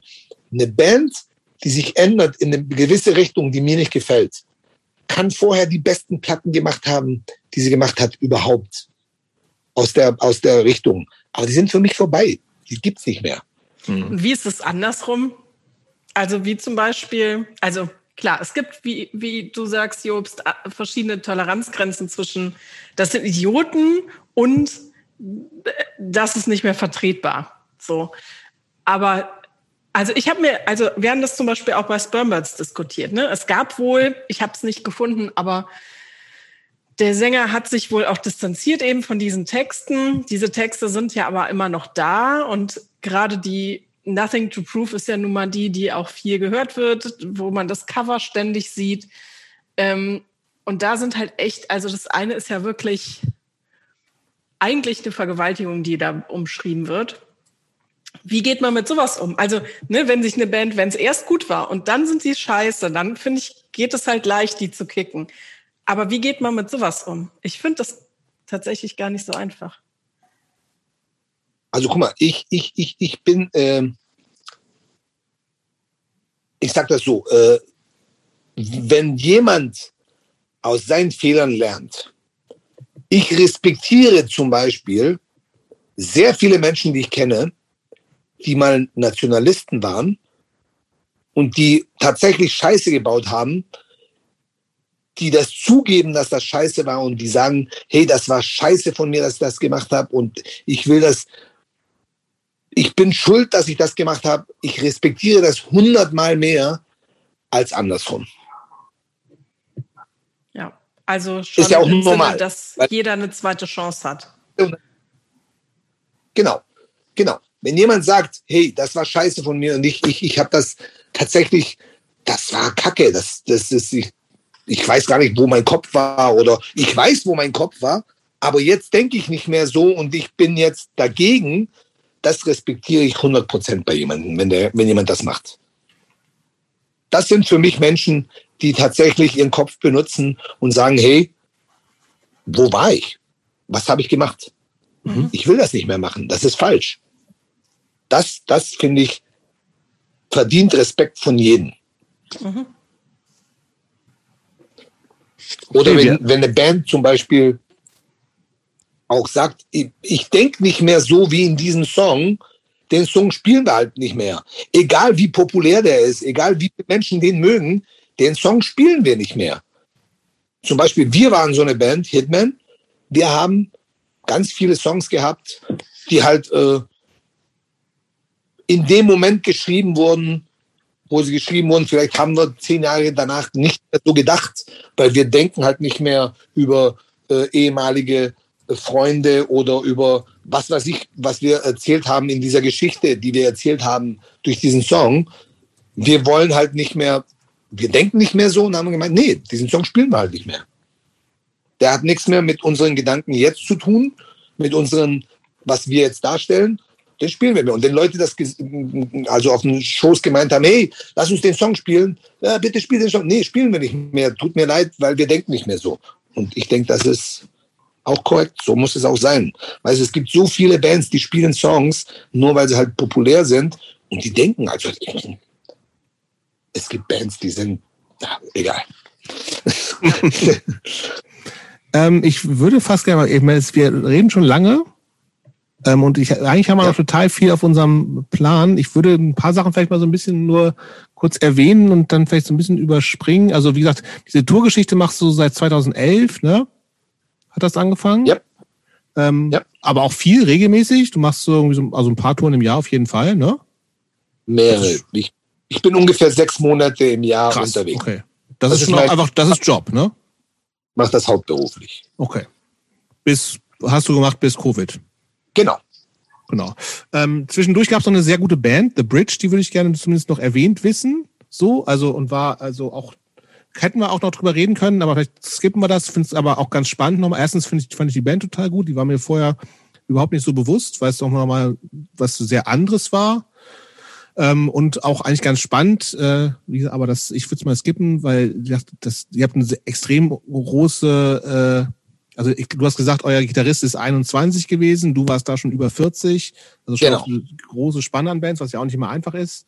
Ähm, aber vielleicht lassen Sie vielleicht mal ganz kurz, bevor wir noch so ein paar allgemeine Sachen machen, äh, zur aktuellen Band kommen, weil du hast dann, also bei The Bridge bist du, glaube ich, 2000. Wann bist du da raus? Die Band, das gab's ohne dich noch, ne? 15, 16, da haben sie ein paar Jahre ohne mich gespielt. Genau. Da hast du Na. keine Band gehabt in der Zeit, ne? Nee, keine Band in der Zeit von 16 bis 19 habe ich keine Band gehabt. Die haben dann weitergemacht als ein bisschen als Bridge und jetzt bestehen sie als Bronze. Okay. Die besteht als Bronze. Die bringen jetzt und, und jetzt gab es auch wieder eine neue, neue Band. Genau. Über die würde ich gerne kurz reden. Aber Leute, war, die aus Novi Sad kommen, ne? Und nicht aus Belgrad. Nee, es sind eigentlich äh, äh, äh doch eine aus, also ich bin aus Belgrad, der mhm. Bassist Belgrad, okay. Und zwei, also zwei Kumpels von, mir, äh, von uns, die sind aus äh, Sremska Mitrovica und das sind in der Nähe von Novi Sad. Okay. Orte und Ruma. Und äh, die, äh, das ist so eine Idee gewesen von unserem Bassisten und Gitarristen, weil wir kennen uns schon seit mehr als 20 Jahre und wir haben alle verschiedene Bands gehabt und wir wollten unbedingt immer zusammen irgendwas machen und dann war ich auf Tour mit Slapshot und dann haben Slapshot in Novi Sad gespielt und die waren auf dem Konzert und haben gemeint, hey, das war Februar 2019, da haben sie gesagt, hey, Alex, wenn du zurück bist von der Tour, haben wir Probe. Also, für Probe? Wir machen eine Show, wir machen eine Band. Ich sag, okay. Und zurück und dann haben wir eine Band gemacht. Also eine der Bands, die sich auf Konzerten gründet, die tatsächlich existieren danach. Genau, das war genau das. Die haben gemeint, hey, wir reden jetzt schon seit so lange, schon seit 20 Jahren über eine Band, jetzt mal lass uns die Band machen.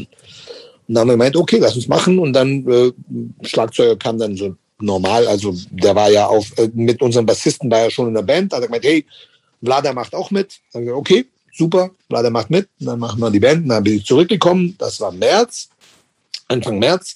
Und dann haben wir äh, ein paar Songs eingespielt, haben im April alles aufgenommen und äh, im September kam dann die Platte für Conta Records, die 7 Inch.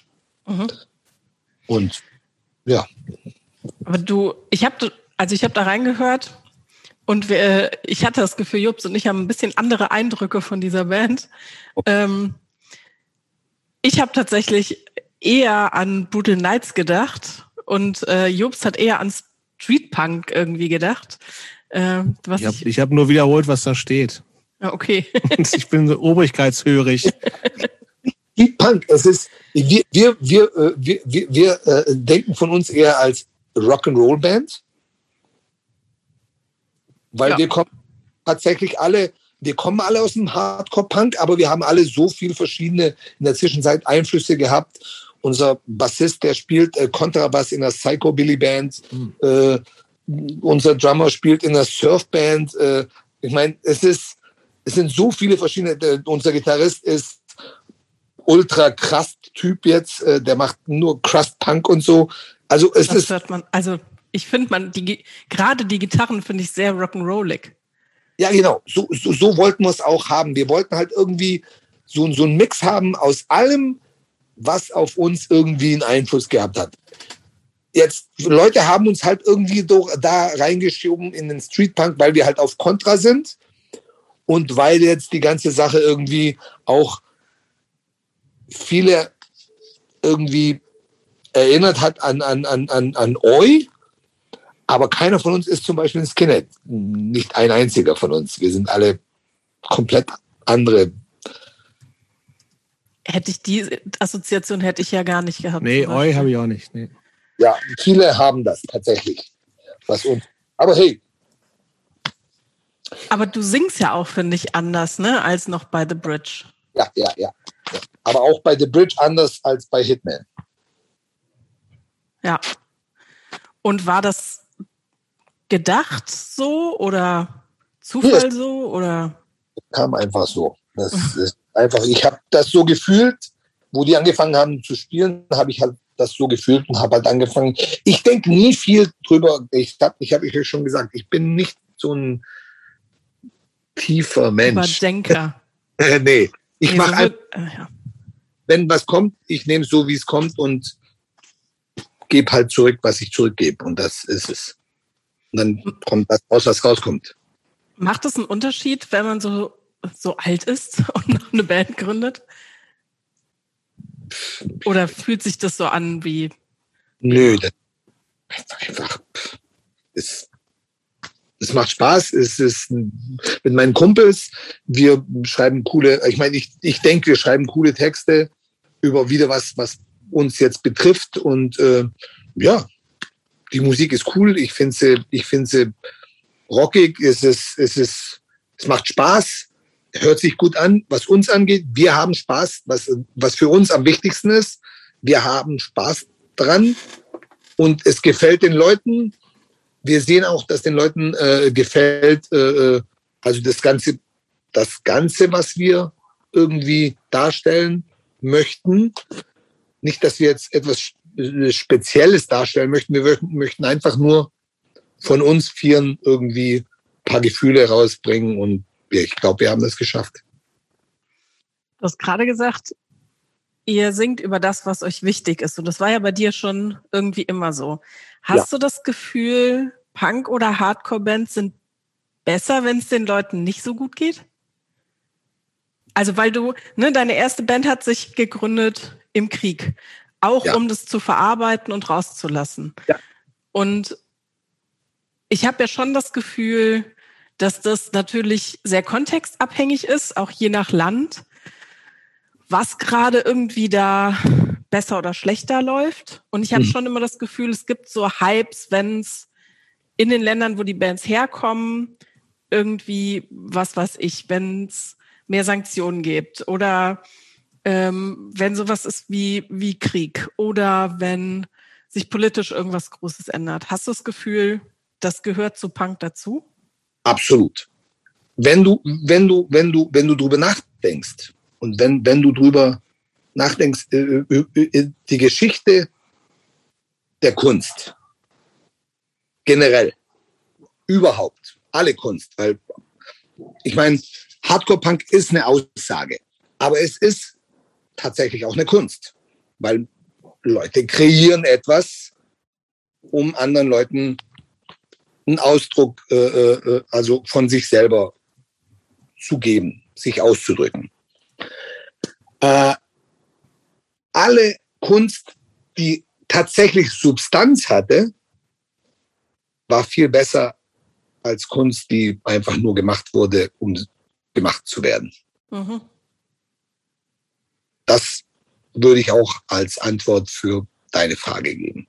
Mhm. Wenn etwas Substanz hat und einen Sinn hat, dann ist es auch irgendwie ausdrucksvoller, hinterlässt mehr Eindruck und ist, ist denke ich, auch besser. Nicht unbedingt, aber meistens. Vor allem, weil wir ja, also darüber haben wir ja auch schon vor ein paar Stunden gesprochen, äh, dass ähm, Punk ja auch immer was mit Auflehnung zu tun hat. Ja. Und naja, man braucht halt was, wogegen man sich auflehnt. Das ist halt, ist halt dem ja inhärent. Hat das, genau. also hast du das Gefühl auch, oder darüber haben wir in anderen Folgen mal gesprochen, oder Jobst und äh, Christopher haben mit anderen Leuten ja auch darüber gesprochen, ja. Inwiefern es ein Nachwuchsproblem im Punk gibt. Und in Deutschland sehen wir das schon auch, dass da auf jeden Fall nicht mehr so eine große Szene nachkommt, wie es das mal war. Ist es in Serbien anders? Und oder hat es auch was mit so politischen Verhältnissen zu tun? Hat auch mit politischen Verhältnissen zu tun, hat aber auch viel mit Sättigung zu tun würde ich sagen. Ich würde sagen, das ist das, was vielleicht auch am meisten schuld dran ist, überall, nicht nur. Es wurde alles zwanghaft zum Hype gemacht. Und dann ist es nicht mehr interessant für Menschen. Mhm. Dann ist, die, die gehen dann lieber irgendwo anders hin, machen was anderes, als irgendwie gezwungen zu werden, was zu machen, was jeder macht. Ja, und vielleicht auch was Neues zu machen, ne? Ja, aber weißt du, ich meine, für mich, äh, äh ich denke, das ist auch was, was bei uns in der Szene hier in, in Serbien sehr Ausdruck, äh, also was, was man sieht, hast du wahrscheinlich auch gesehen, wo du hier warst, dass Menschen, hier wird Individualität im Hardcore-Punk, in der Szene, im Punk im generell, wird das hier groß geschrieben hast du wahrscheinlich auch mitgekriegt, wo du auf diesem Konzert gespielt hast, dass nicht alle Leute aussehen wie uniformiert. Das, mhm. das ist genau das, was hier irgendwie anders ist, denke ich, als woanders, aber trotzdem Nachwuchs sehr wenig. Sehr wenig und sehr wenig. Also vielleicht jetzt habe ich ein bisschen Unrecht getan. Ein paar neue Bands gibt es jetzt in den letzten paar Jahren, die sind jung und sind richtig, richtig cool. Richtig cool und richtig gute Musik und richtig gute Texte und richtig Aber im Gegensatz zu was zum Beispiel 2000 bis 2005 passiert ist, wo es 50 neue Bands gab, sind jetzt fünf wirklich ja. nur eine. Es ist tatsächlich. Und dann gibt's Bands wie wir, aber wir sind ja keine neue Band. Wir sind, weiß ich, ich meine, wir sind vier alte Männer, die irgendwie ein bisschen Spaß haben wollen mit, mit ihrer Musik. Und vielleicht auch ein paar coole Songs schreiben möchten. Aber das, wir sind nicht die Zukunft. Wir sind irgendwie so Stagnation, würde ich sagen. Kein Fortschritt. Ja, das ist ja dieser ganze Podcast nicht. nee, das stimmt. ähm, ja, ich würde mal, also, also wie gesagt, Nagon, wie spricht man das überhaupt richtig aus? Nagon? Nee, nee, Nagon ist nur, das Ö ist nur da als äh, Respekt. Motorhead. Okay. Nur als Respekt zu Motorhead haben wir das Ö. Fair enough. Es ist Nagon. Okay. Das serbische Wort für Trieb. Mhm. Trieb zu Dingen, die nicht allgemein sind. Also Trieb zu Dingen, die bei uns passiert sind. Mhm. Trieb zu eher, ich würde sagen, schlechten Dingen, aber in einem positiven Kontext, wenn man das so sagen kann. Also als etwas, nein, nein, das sollte man, das sollte man nicht mehr machen. Okay. Ähm, ich gucke gerade, weil wir, wir haben noch, wir haben so einen letzten Blog, aber ich habe so, sie sind so ein paar Fragen, die, ach, irgendwie haben die sich aber auch so ein bisschen ergeben schon, finde ich. Finde ich auch. Du kannst auch, was, auch, ne? du kannst, ihr könnt auch was rausschneiden, wenn ihr was anderes fragen wollt. Nein. Es ist ja, äh, nee, ich würde gerne noch mal so ein bisschen, ähm, vielleicht eine, eine Frage interessiert mich dann noch mal so ein bisschen. Also gerade weil du jetzt ja auch in den letzten Jahren viel Kontakt gehabt hast zu, äh, zu größeren Bands. Du bist auch bist viel rumgekommen und ich, ich, ich verweise nochmal auf diesen den Plattenbau-Podcast. Also wer noch mehr von dir braucht, den gern an, weil du auch da ein paar andere Sachen auf jeden Fall nochmal erzählst. Also gerade auch, was ich in, in gut fand ähm, und was hier so im Subtext, glaube ich, mal da war. Wie gesagt, also klar konntest du viele Jahre einfach nicht das Land verlassen so und hast äh, ähm, die einzigen Konzerte, die du auch vor dem Krieg gesehen hast, waren in äh, in Ungarn. Also das heißt irgendwie, du bist aber dann ja irgendwie, seitdem du vor allem aktiv auf Tour bist, hast du ja sozusagen die, die, ganz viel kennengelernt, ja. ähm, ganz viel andere andere Länder, andere Szenen, die ja auch tatsächlich ähm, in jedem Land so ein bisschen unterschiedlich sind, weil die Infrastruktur so ein bisschen unterschiedlich ist, weil es andere, alles eine andere Geschichte hat mit der Squad-Bewegung genau. in Italien, mit der Jugendzentren in, in Deutschland, woanders gibt's das gar nicht, das spielst du in Bars, das hat ja, das macht ja auch alles was so mit, ne? Ja. Ähm, vielleicht nochmal ganz, ganz kurz dazu, äh, gibt's für, äh, gibt's so Läden und dann dadurch so lokale Szenen, mit denen du dich besonders verbunden fühlst? wo du jetzt auch immer wieder gewesen bist, die was Chemie Besonderes für dich haben? Chemiefabrik. Dresden. Genau, Chemo. Okay. Warum? Weil ich das Ganze wegen allem.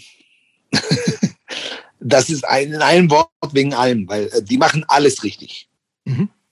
Alles, was dort abläuft, ist genial ist einfach nur genial. Die Menschen, die das betreiben, die Menschen, die dort arbeiten, die Menschen, die dort kochen, das, was gekocht Essen wird. ist immer geil da.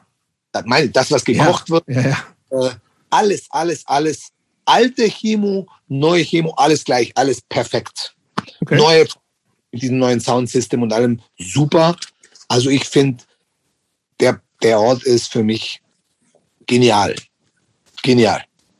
Ich finde, Wirklich, das Estrapello in, in, in Badalona. Mhm. David, ich noch nie, aber. Mhm. Der macht da so ein super Ding. Das ist ein geiler Club. Äh, 007 Prag. Immer gut.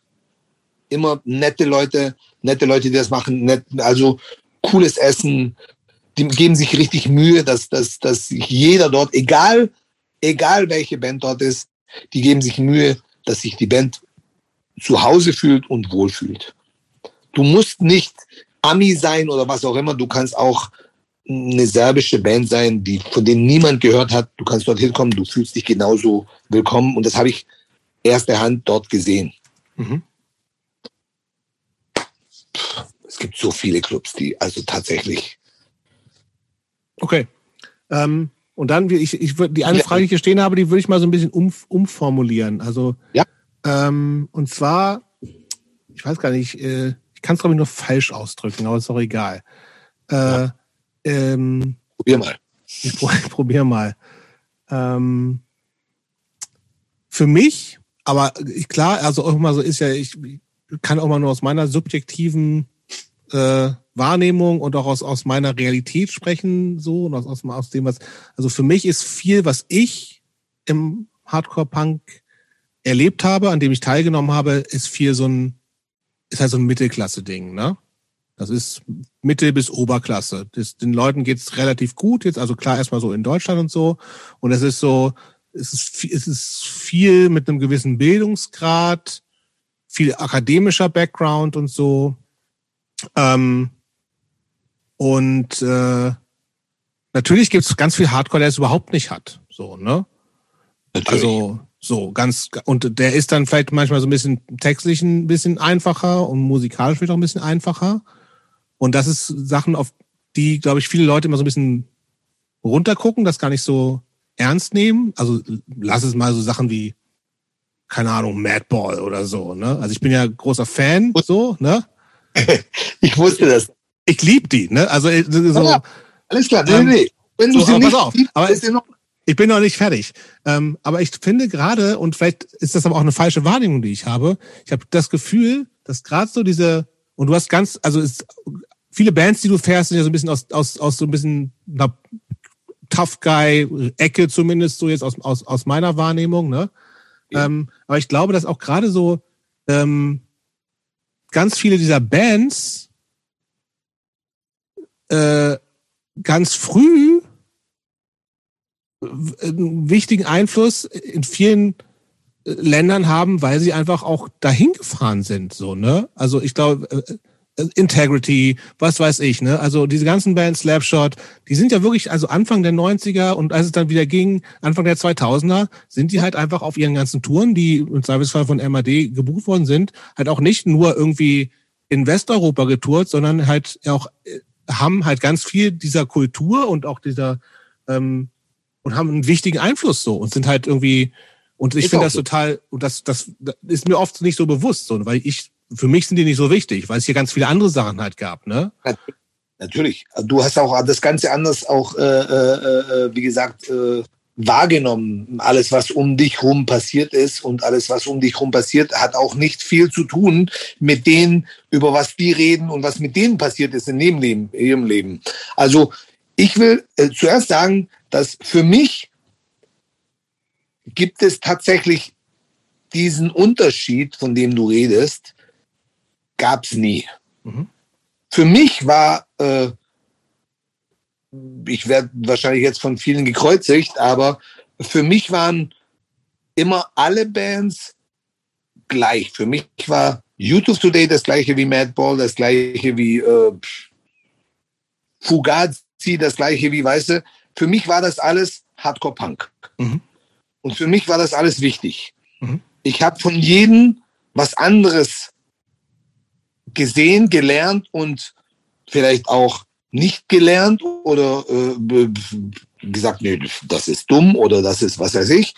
Von jedem habe ich was anderes. Ich habe alles anders empfunden. Aber für mich war das alles dieselbe Geschichte.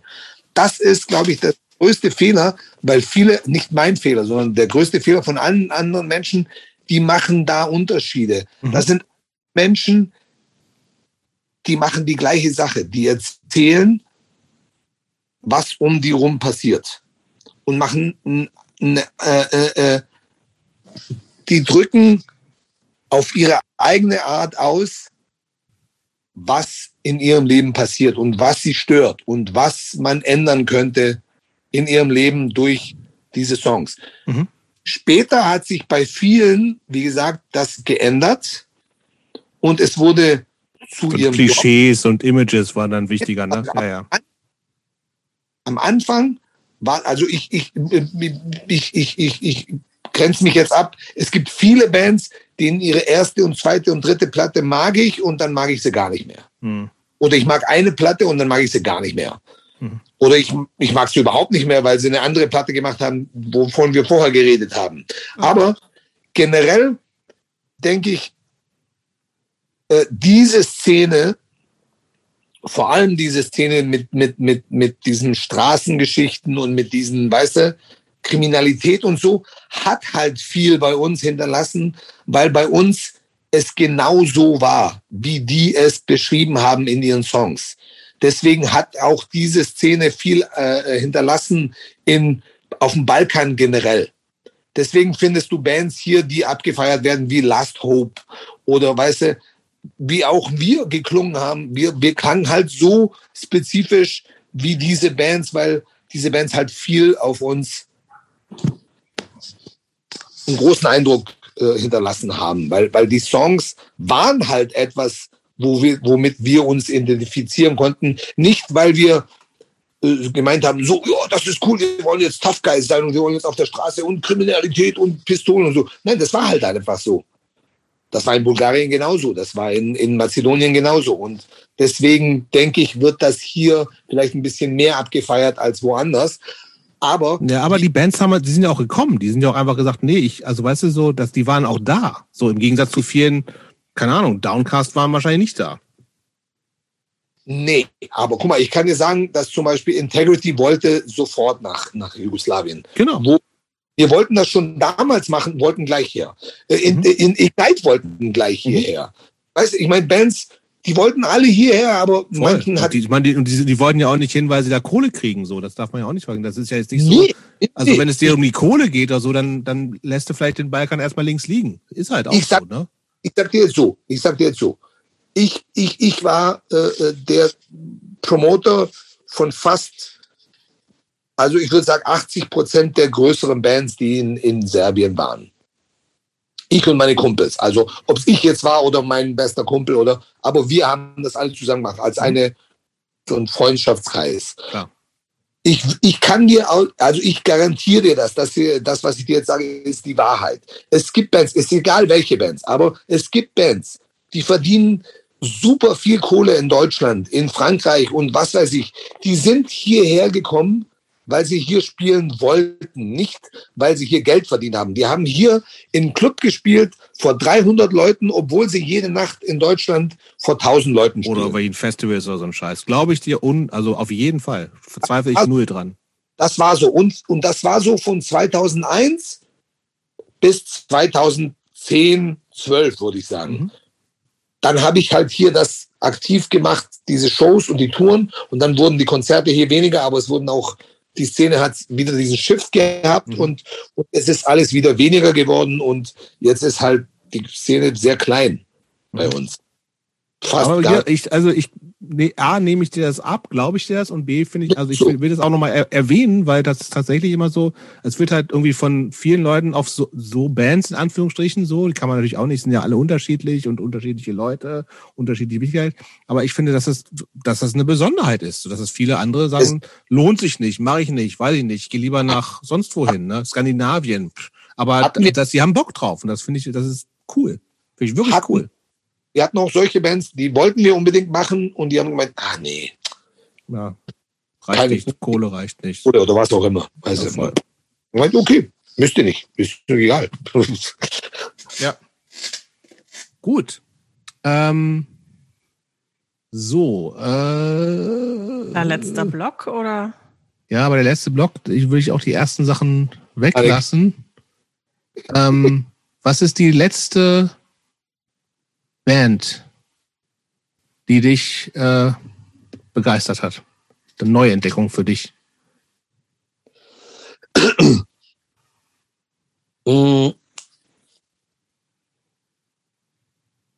Eine? Kannst auch gerne mehrere. Emil and the Sniffers? Mhm. Wurde auch schon mal erwähnt hier tatsächlich im Podcast. Chubby and the Gang? Mhm. Crown Court? Die kenne ich gar nicht. Was ist, ist das? die gleiche. Äh, ah, Crown Court, ah, England. Ja. Oi, Hardcore. Ja, sind, die, die haben tatsächlich was gemacht. Finde ich, find ich auch gut, ja. Die, die haben tatsächlich irgendwie einen alten Vibe neu ein, verpackt und das richtig gut äh, äh, rausgebracht. Kennst du die, Anik? Nee. Crown Court? Finde ich auch gut. Ist eine gute Punkband. Ja, was noch? Oh, so vieles, ey. Äh, ich fand äh, diese Queer, glaube ich, heißen die, die Franzosen. Die haben letztes Jahr eine super geile Platte rausgebracht. Oder war das dieses Jahr? Wie heißt die? Single dieses Jahr ist C-U-I-R. Queer. Okay. Elektro-Punk-Band. Okay. Also sind, die haben, äh, ist eine Punk-Band, aber haben halt auch Synthesizer und sind mhm. richtig, richtig cool. Haben alle so äh, Latex-Masken an. Okay. Franzosen. Mhm. Richtig gut. Die fand ich geil. Was fand ich noch interessant? Was fand ich noch interessant? Was ich sehr interessant fand, war, äh, ich würde sagen, Cuero, C-U-E-R-O, aus dem Baskenland. Mhm. Ist ja. so ein bisschen metalmäßig, aber ist Punk. Mhm. Ja. Ja. Das aber das ist immer noch so, du hörst noch viel Musik und hast Bock auf neue Musik und neue Bands und so, ne? Mochte ich schon immer und wollte ich immer schon. Also ich habe immer wieder recherchiert, ich bin halt immer in verschiedene äh, äh, Richtungen gegangen und habe dann auch mehr ein bisschen, vielleicht ein bisschen mehr äh, äh, manchmal Ska recherchiert oder ein bisschen mhm. mehr oder ein bisschen mehr Hardcore oder ein bisschen mehr Oi oder ein bisschen mehr Metal oder was auch immer, aber immer wieder neu recherchiert. Aber bleibt das ähm, grob, also bleibt das in der Punk-Hardcore-Szene oder hörst du auch nicht Punk-Hardcore? Ich, ich höre auch sehr gerne, zum Beispiel äh, Soul höre ich sehr, sehr gerne, alten, neuen, ist für mich super. Auch Pop generell mag ich alt und neu. Ich meine, es gibt viele Sachen. Ich finde diese kleine, dieses Mädel Billie Eilish, mhm. bin ich richtig gut. Mhm. Ich bin ich richtig, richtig gut. Die ist irgendwie interessant. Ja. Was ist mit äh, serbischen Bands? Serbische Bands? Wie gesagt, es gibt nicht viele, aber von den neueren was würde ich erwähnen? Also ich kenne auch gar nicht so viele. Ich weiß, das letzten, also letztens, vor ein paar Jahren, haben äh, The Truth im, bei uns im AKZ gespielt. Das sind super Jungs. Eine serbo-kroatische Band, ne? Nee. Der Drummer ist Kroate, die anderen Jungs sind aus Kraljevo. Ich kenne die alle, wo sie kleine Jungs waren. Die sind super. Aber die sind doch auch nicht mehr so jung. Ja, aber die sind die, viel jünger als ich, aber okay. ich, die, die hießen mal The Truth of XXX. Korrekt. So hießen die. The Truth of XXX. In ihrer ersten Show in Belgrad war auf Last Chance to Dance Festival. Ja, ich fand die auch super.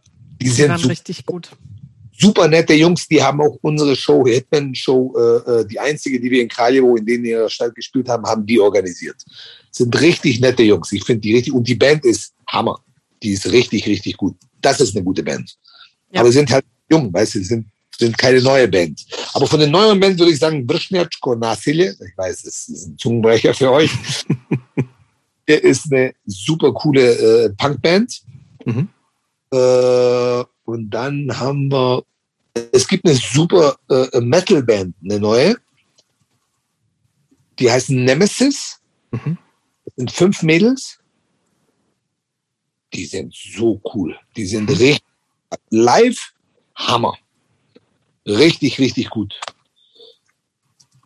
Was haben wir noch äh, cooles äh, Neues? Äh, Gas, Gasprapropo ja, Gazbrapopo, so heißt Gazbrapropo. Ja, so heißen die. Das ist so, ich würde sagen, so ein bisschen, vielleicht so auch ein bisschen Surfpunk irgendwie, aber mit Hardcore, also alles gemischt. Richtig junge äh, Burschen. Ja, was noch? Hm. Chemical Tomb Klingt so Metal. So ein bisschen Trash-mäßig. Aber so Richtung Municipal Waste würde ich sagen. Ja, das sind halt Bands, die ich mir gemerkt habe, die, die, die, die, ich, die ich auch erwähnen würde. Mhm. Es gibt eine ganz neue Schiene von Bands äh, wie ähm,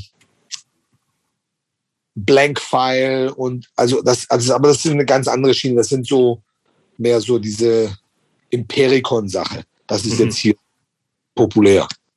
Also, wenn ich sagen darf, Impericon-Sache, du weißt, was ich meine. Every Time I Die und diese ganzen mhm. Bands. Mhm. Die so spezifisch klingen in eine Richtung. Mhm. Bisschen Metal, bisschen Gesang und ja. Ähm, also Musik spielt immer noch eine große Rolle in deinem Leben, ne? Mm, ja. Ansonsten äh, habe ich gesehen, dass Radfahren eine große Rolle spielt in letzter Zeit oder ist das schon länger so? Nee, es war schon immer so eigentlich. Schon immer? Wo ich, wo ich in Deutschland gelebt habe, habe ich äh, BMX-Rennen gefahren. Das stimmt. Ja, das erinnere ich mich. Aber jetzt ist, ja. du bist auf Rennrad, ne? Jetzt bin ich auf Rennrad wieder, wieder mal. Es ändert sich immer bei mir. Es gibt ein bisschen Rennrad, ein bisschen, aber jetzt finde ich das irgendwie gut für mich, für meinen Körper, für meinen Kopf vor allem finde ich es gut, weil ich mache das meistens alleine und habe hab große Herausforderungen, äh, setze mir große Ziele und was heißt das? Das heißt, ich will streckenmäßig. streckenmäßig für mich ist das viel, also als als als so durchschnittlicher Rennradfahrer 80 bis 120 Kilometer am Tag ist für mich viel. Ja, ja. also es sind. Das schaffe ich mit dem Auto kaum. Ich, ich, ich, ich würde auch sagen, ich bin eher so ein Climber. Ich mag äh, Herausforderungen, weil es gibt viele Berge in der Nähe von mhm. uns. Und dann eher so, ich, ich gehe bis ganz oben, dann gehe ich runter, dann gehe ich wieder ganz nach oben und ja. ist halt so ein Kampf mit mir selber. Ich will mhm zufrieden mit mir sein. In jeder, in jedem Sinne. Mhm. War das, hast du vorher auch schon, also ist also immer wieder Rad, Radsport? Ähm, Laufen. Andere Sport, Laufen auch sowas? Laufen mhm. auch. Mach ich auch. Auch allein eher? Ja, immer allein. Okay. Ich glaube, ich bin, ich bin, ich bin äh, tatsächlich äh, sehr oft am liebsten alleine. Mhm. Schon als junger Mensch, also war ich sehr oft sehr gerne alleine. Was machst du, wenn du läufst? Hörst du dann Musik auch?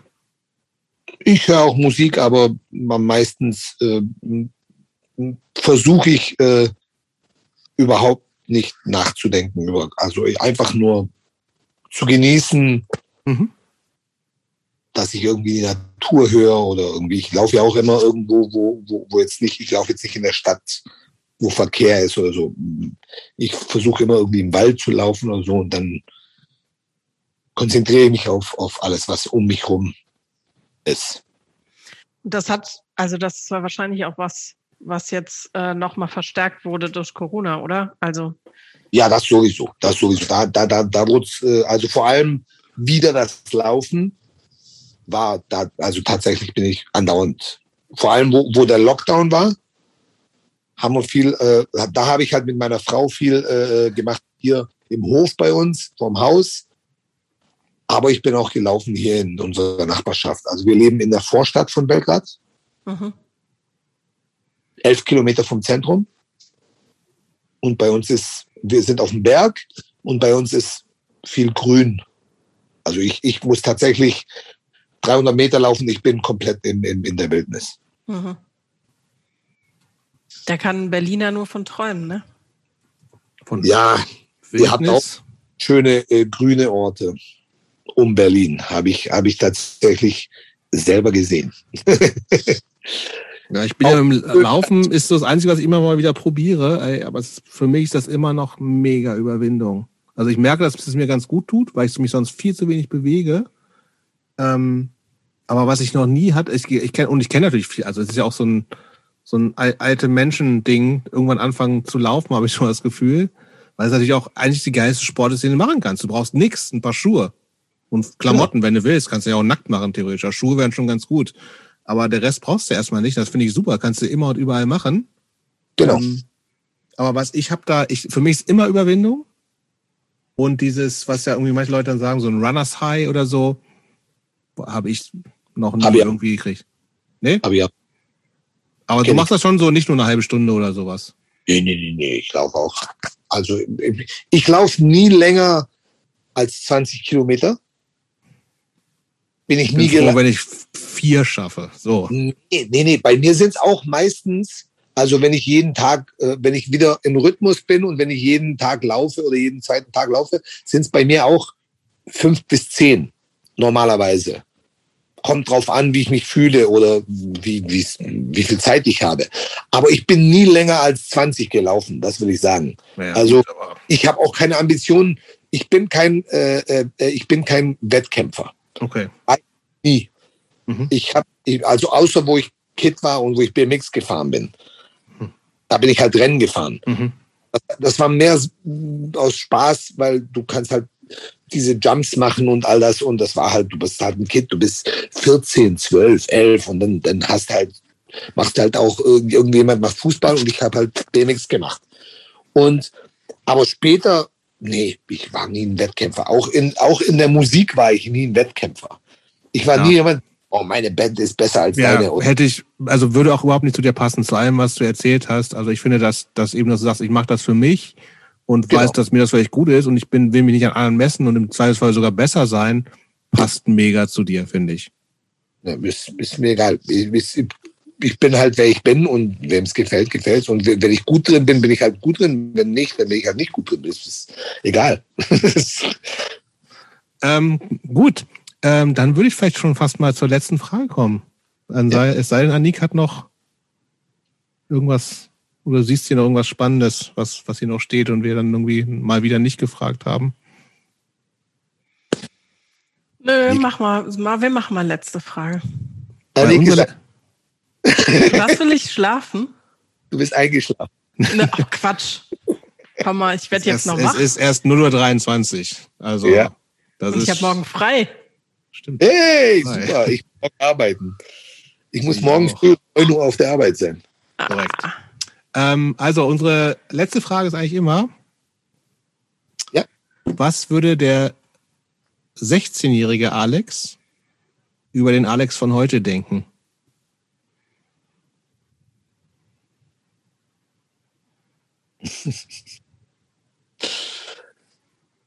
Oi.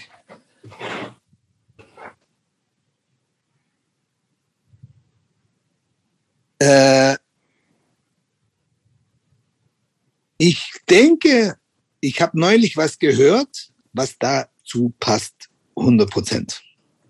Ich arbeite jetzt in einem Job, wo ich mit vielen jungen Menschen arbeite.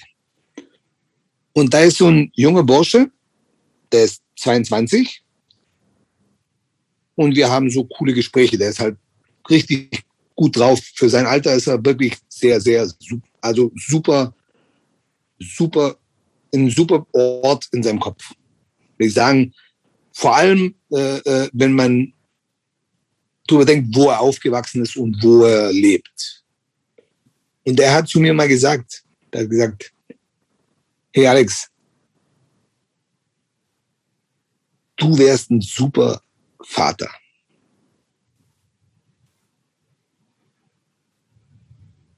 Da würde ich einen Punkt draufstellen. Alles klar. Gutes ja. Schlusswort, finde ich. Ja. Finde ich auch. Danke, Alex. Ich glaube, wir, wir, konnten viel lernen heute. Wie bitte? Wir konnten heute viel lernen, glaube ja, ich. Hey. Ich hatte, ähm, ja, das war ein nettes Gespräch, würde ich sagen. Gut, dann. Ich danke euch. Ich danke euch und äh, freut mich, dich kennengelernt zu haben, Annik. Ja, ebenso.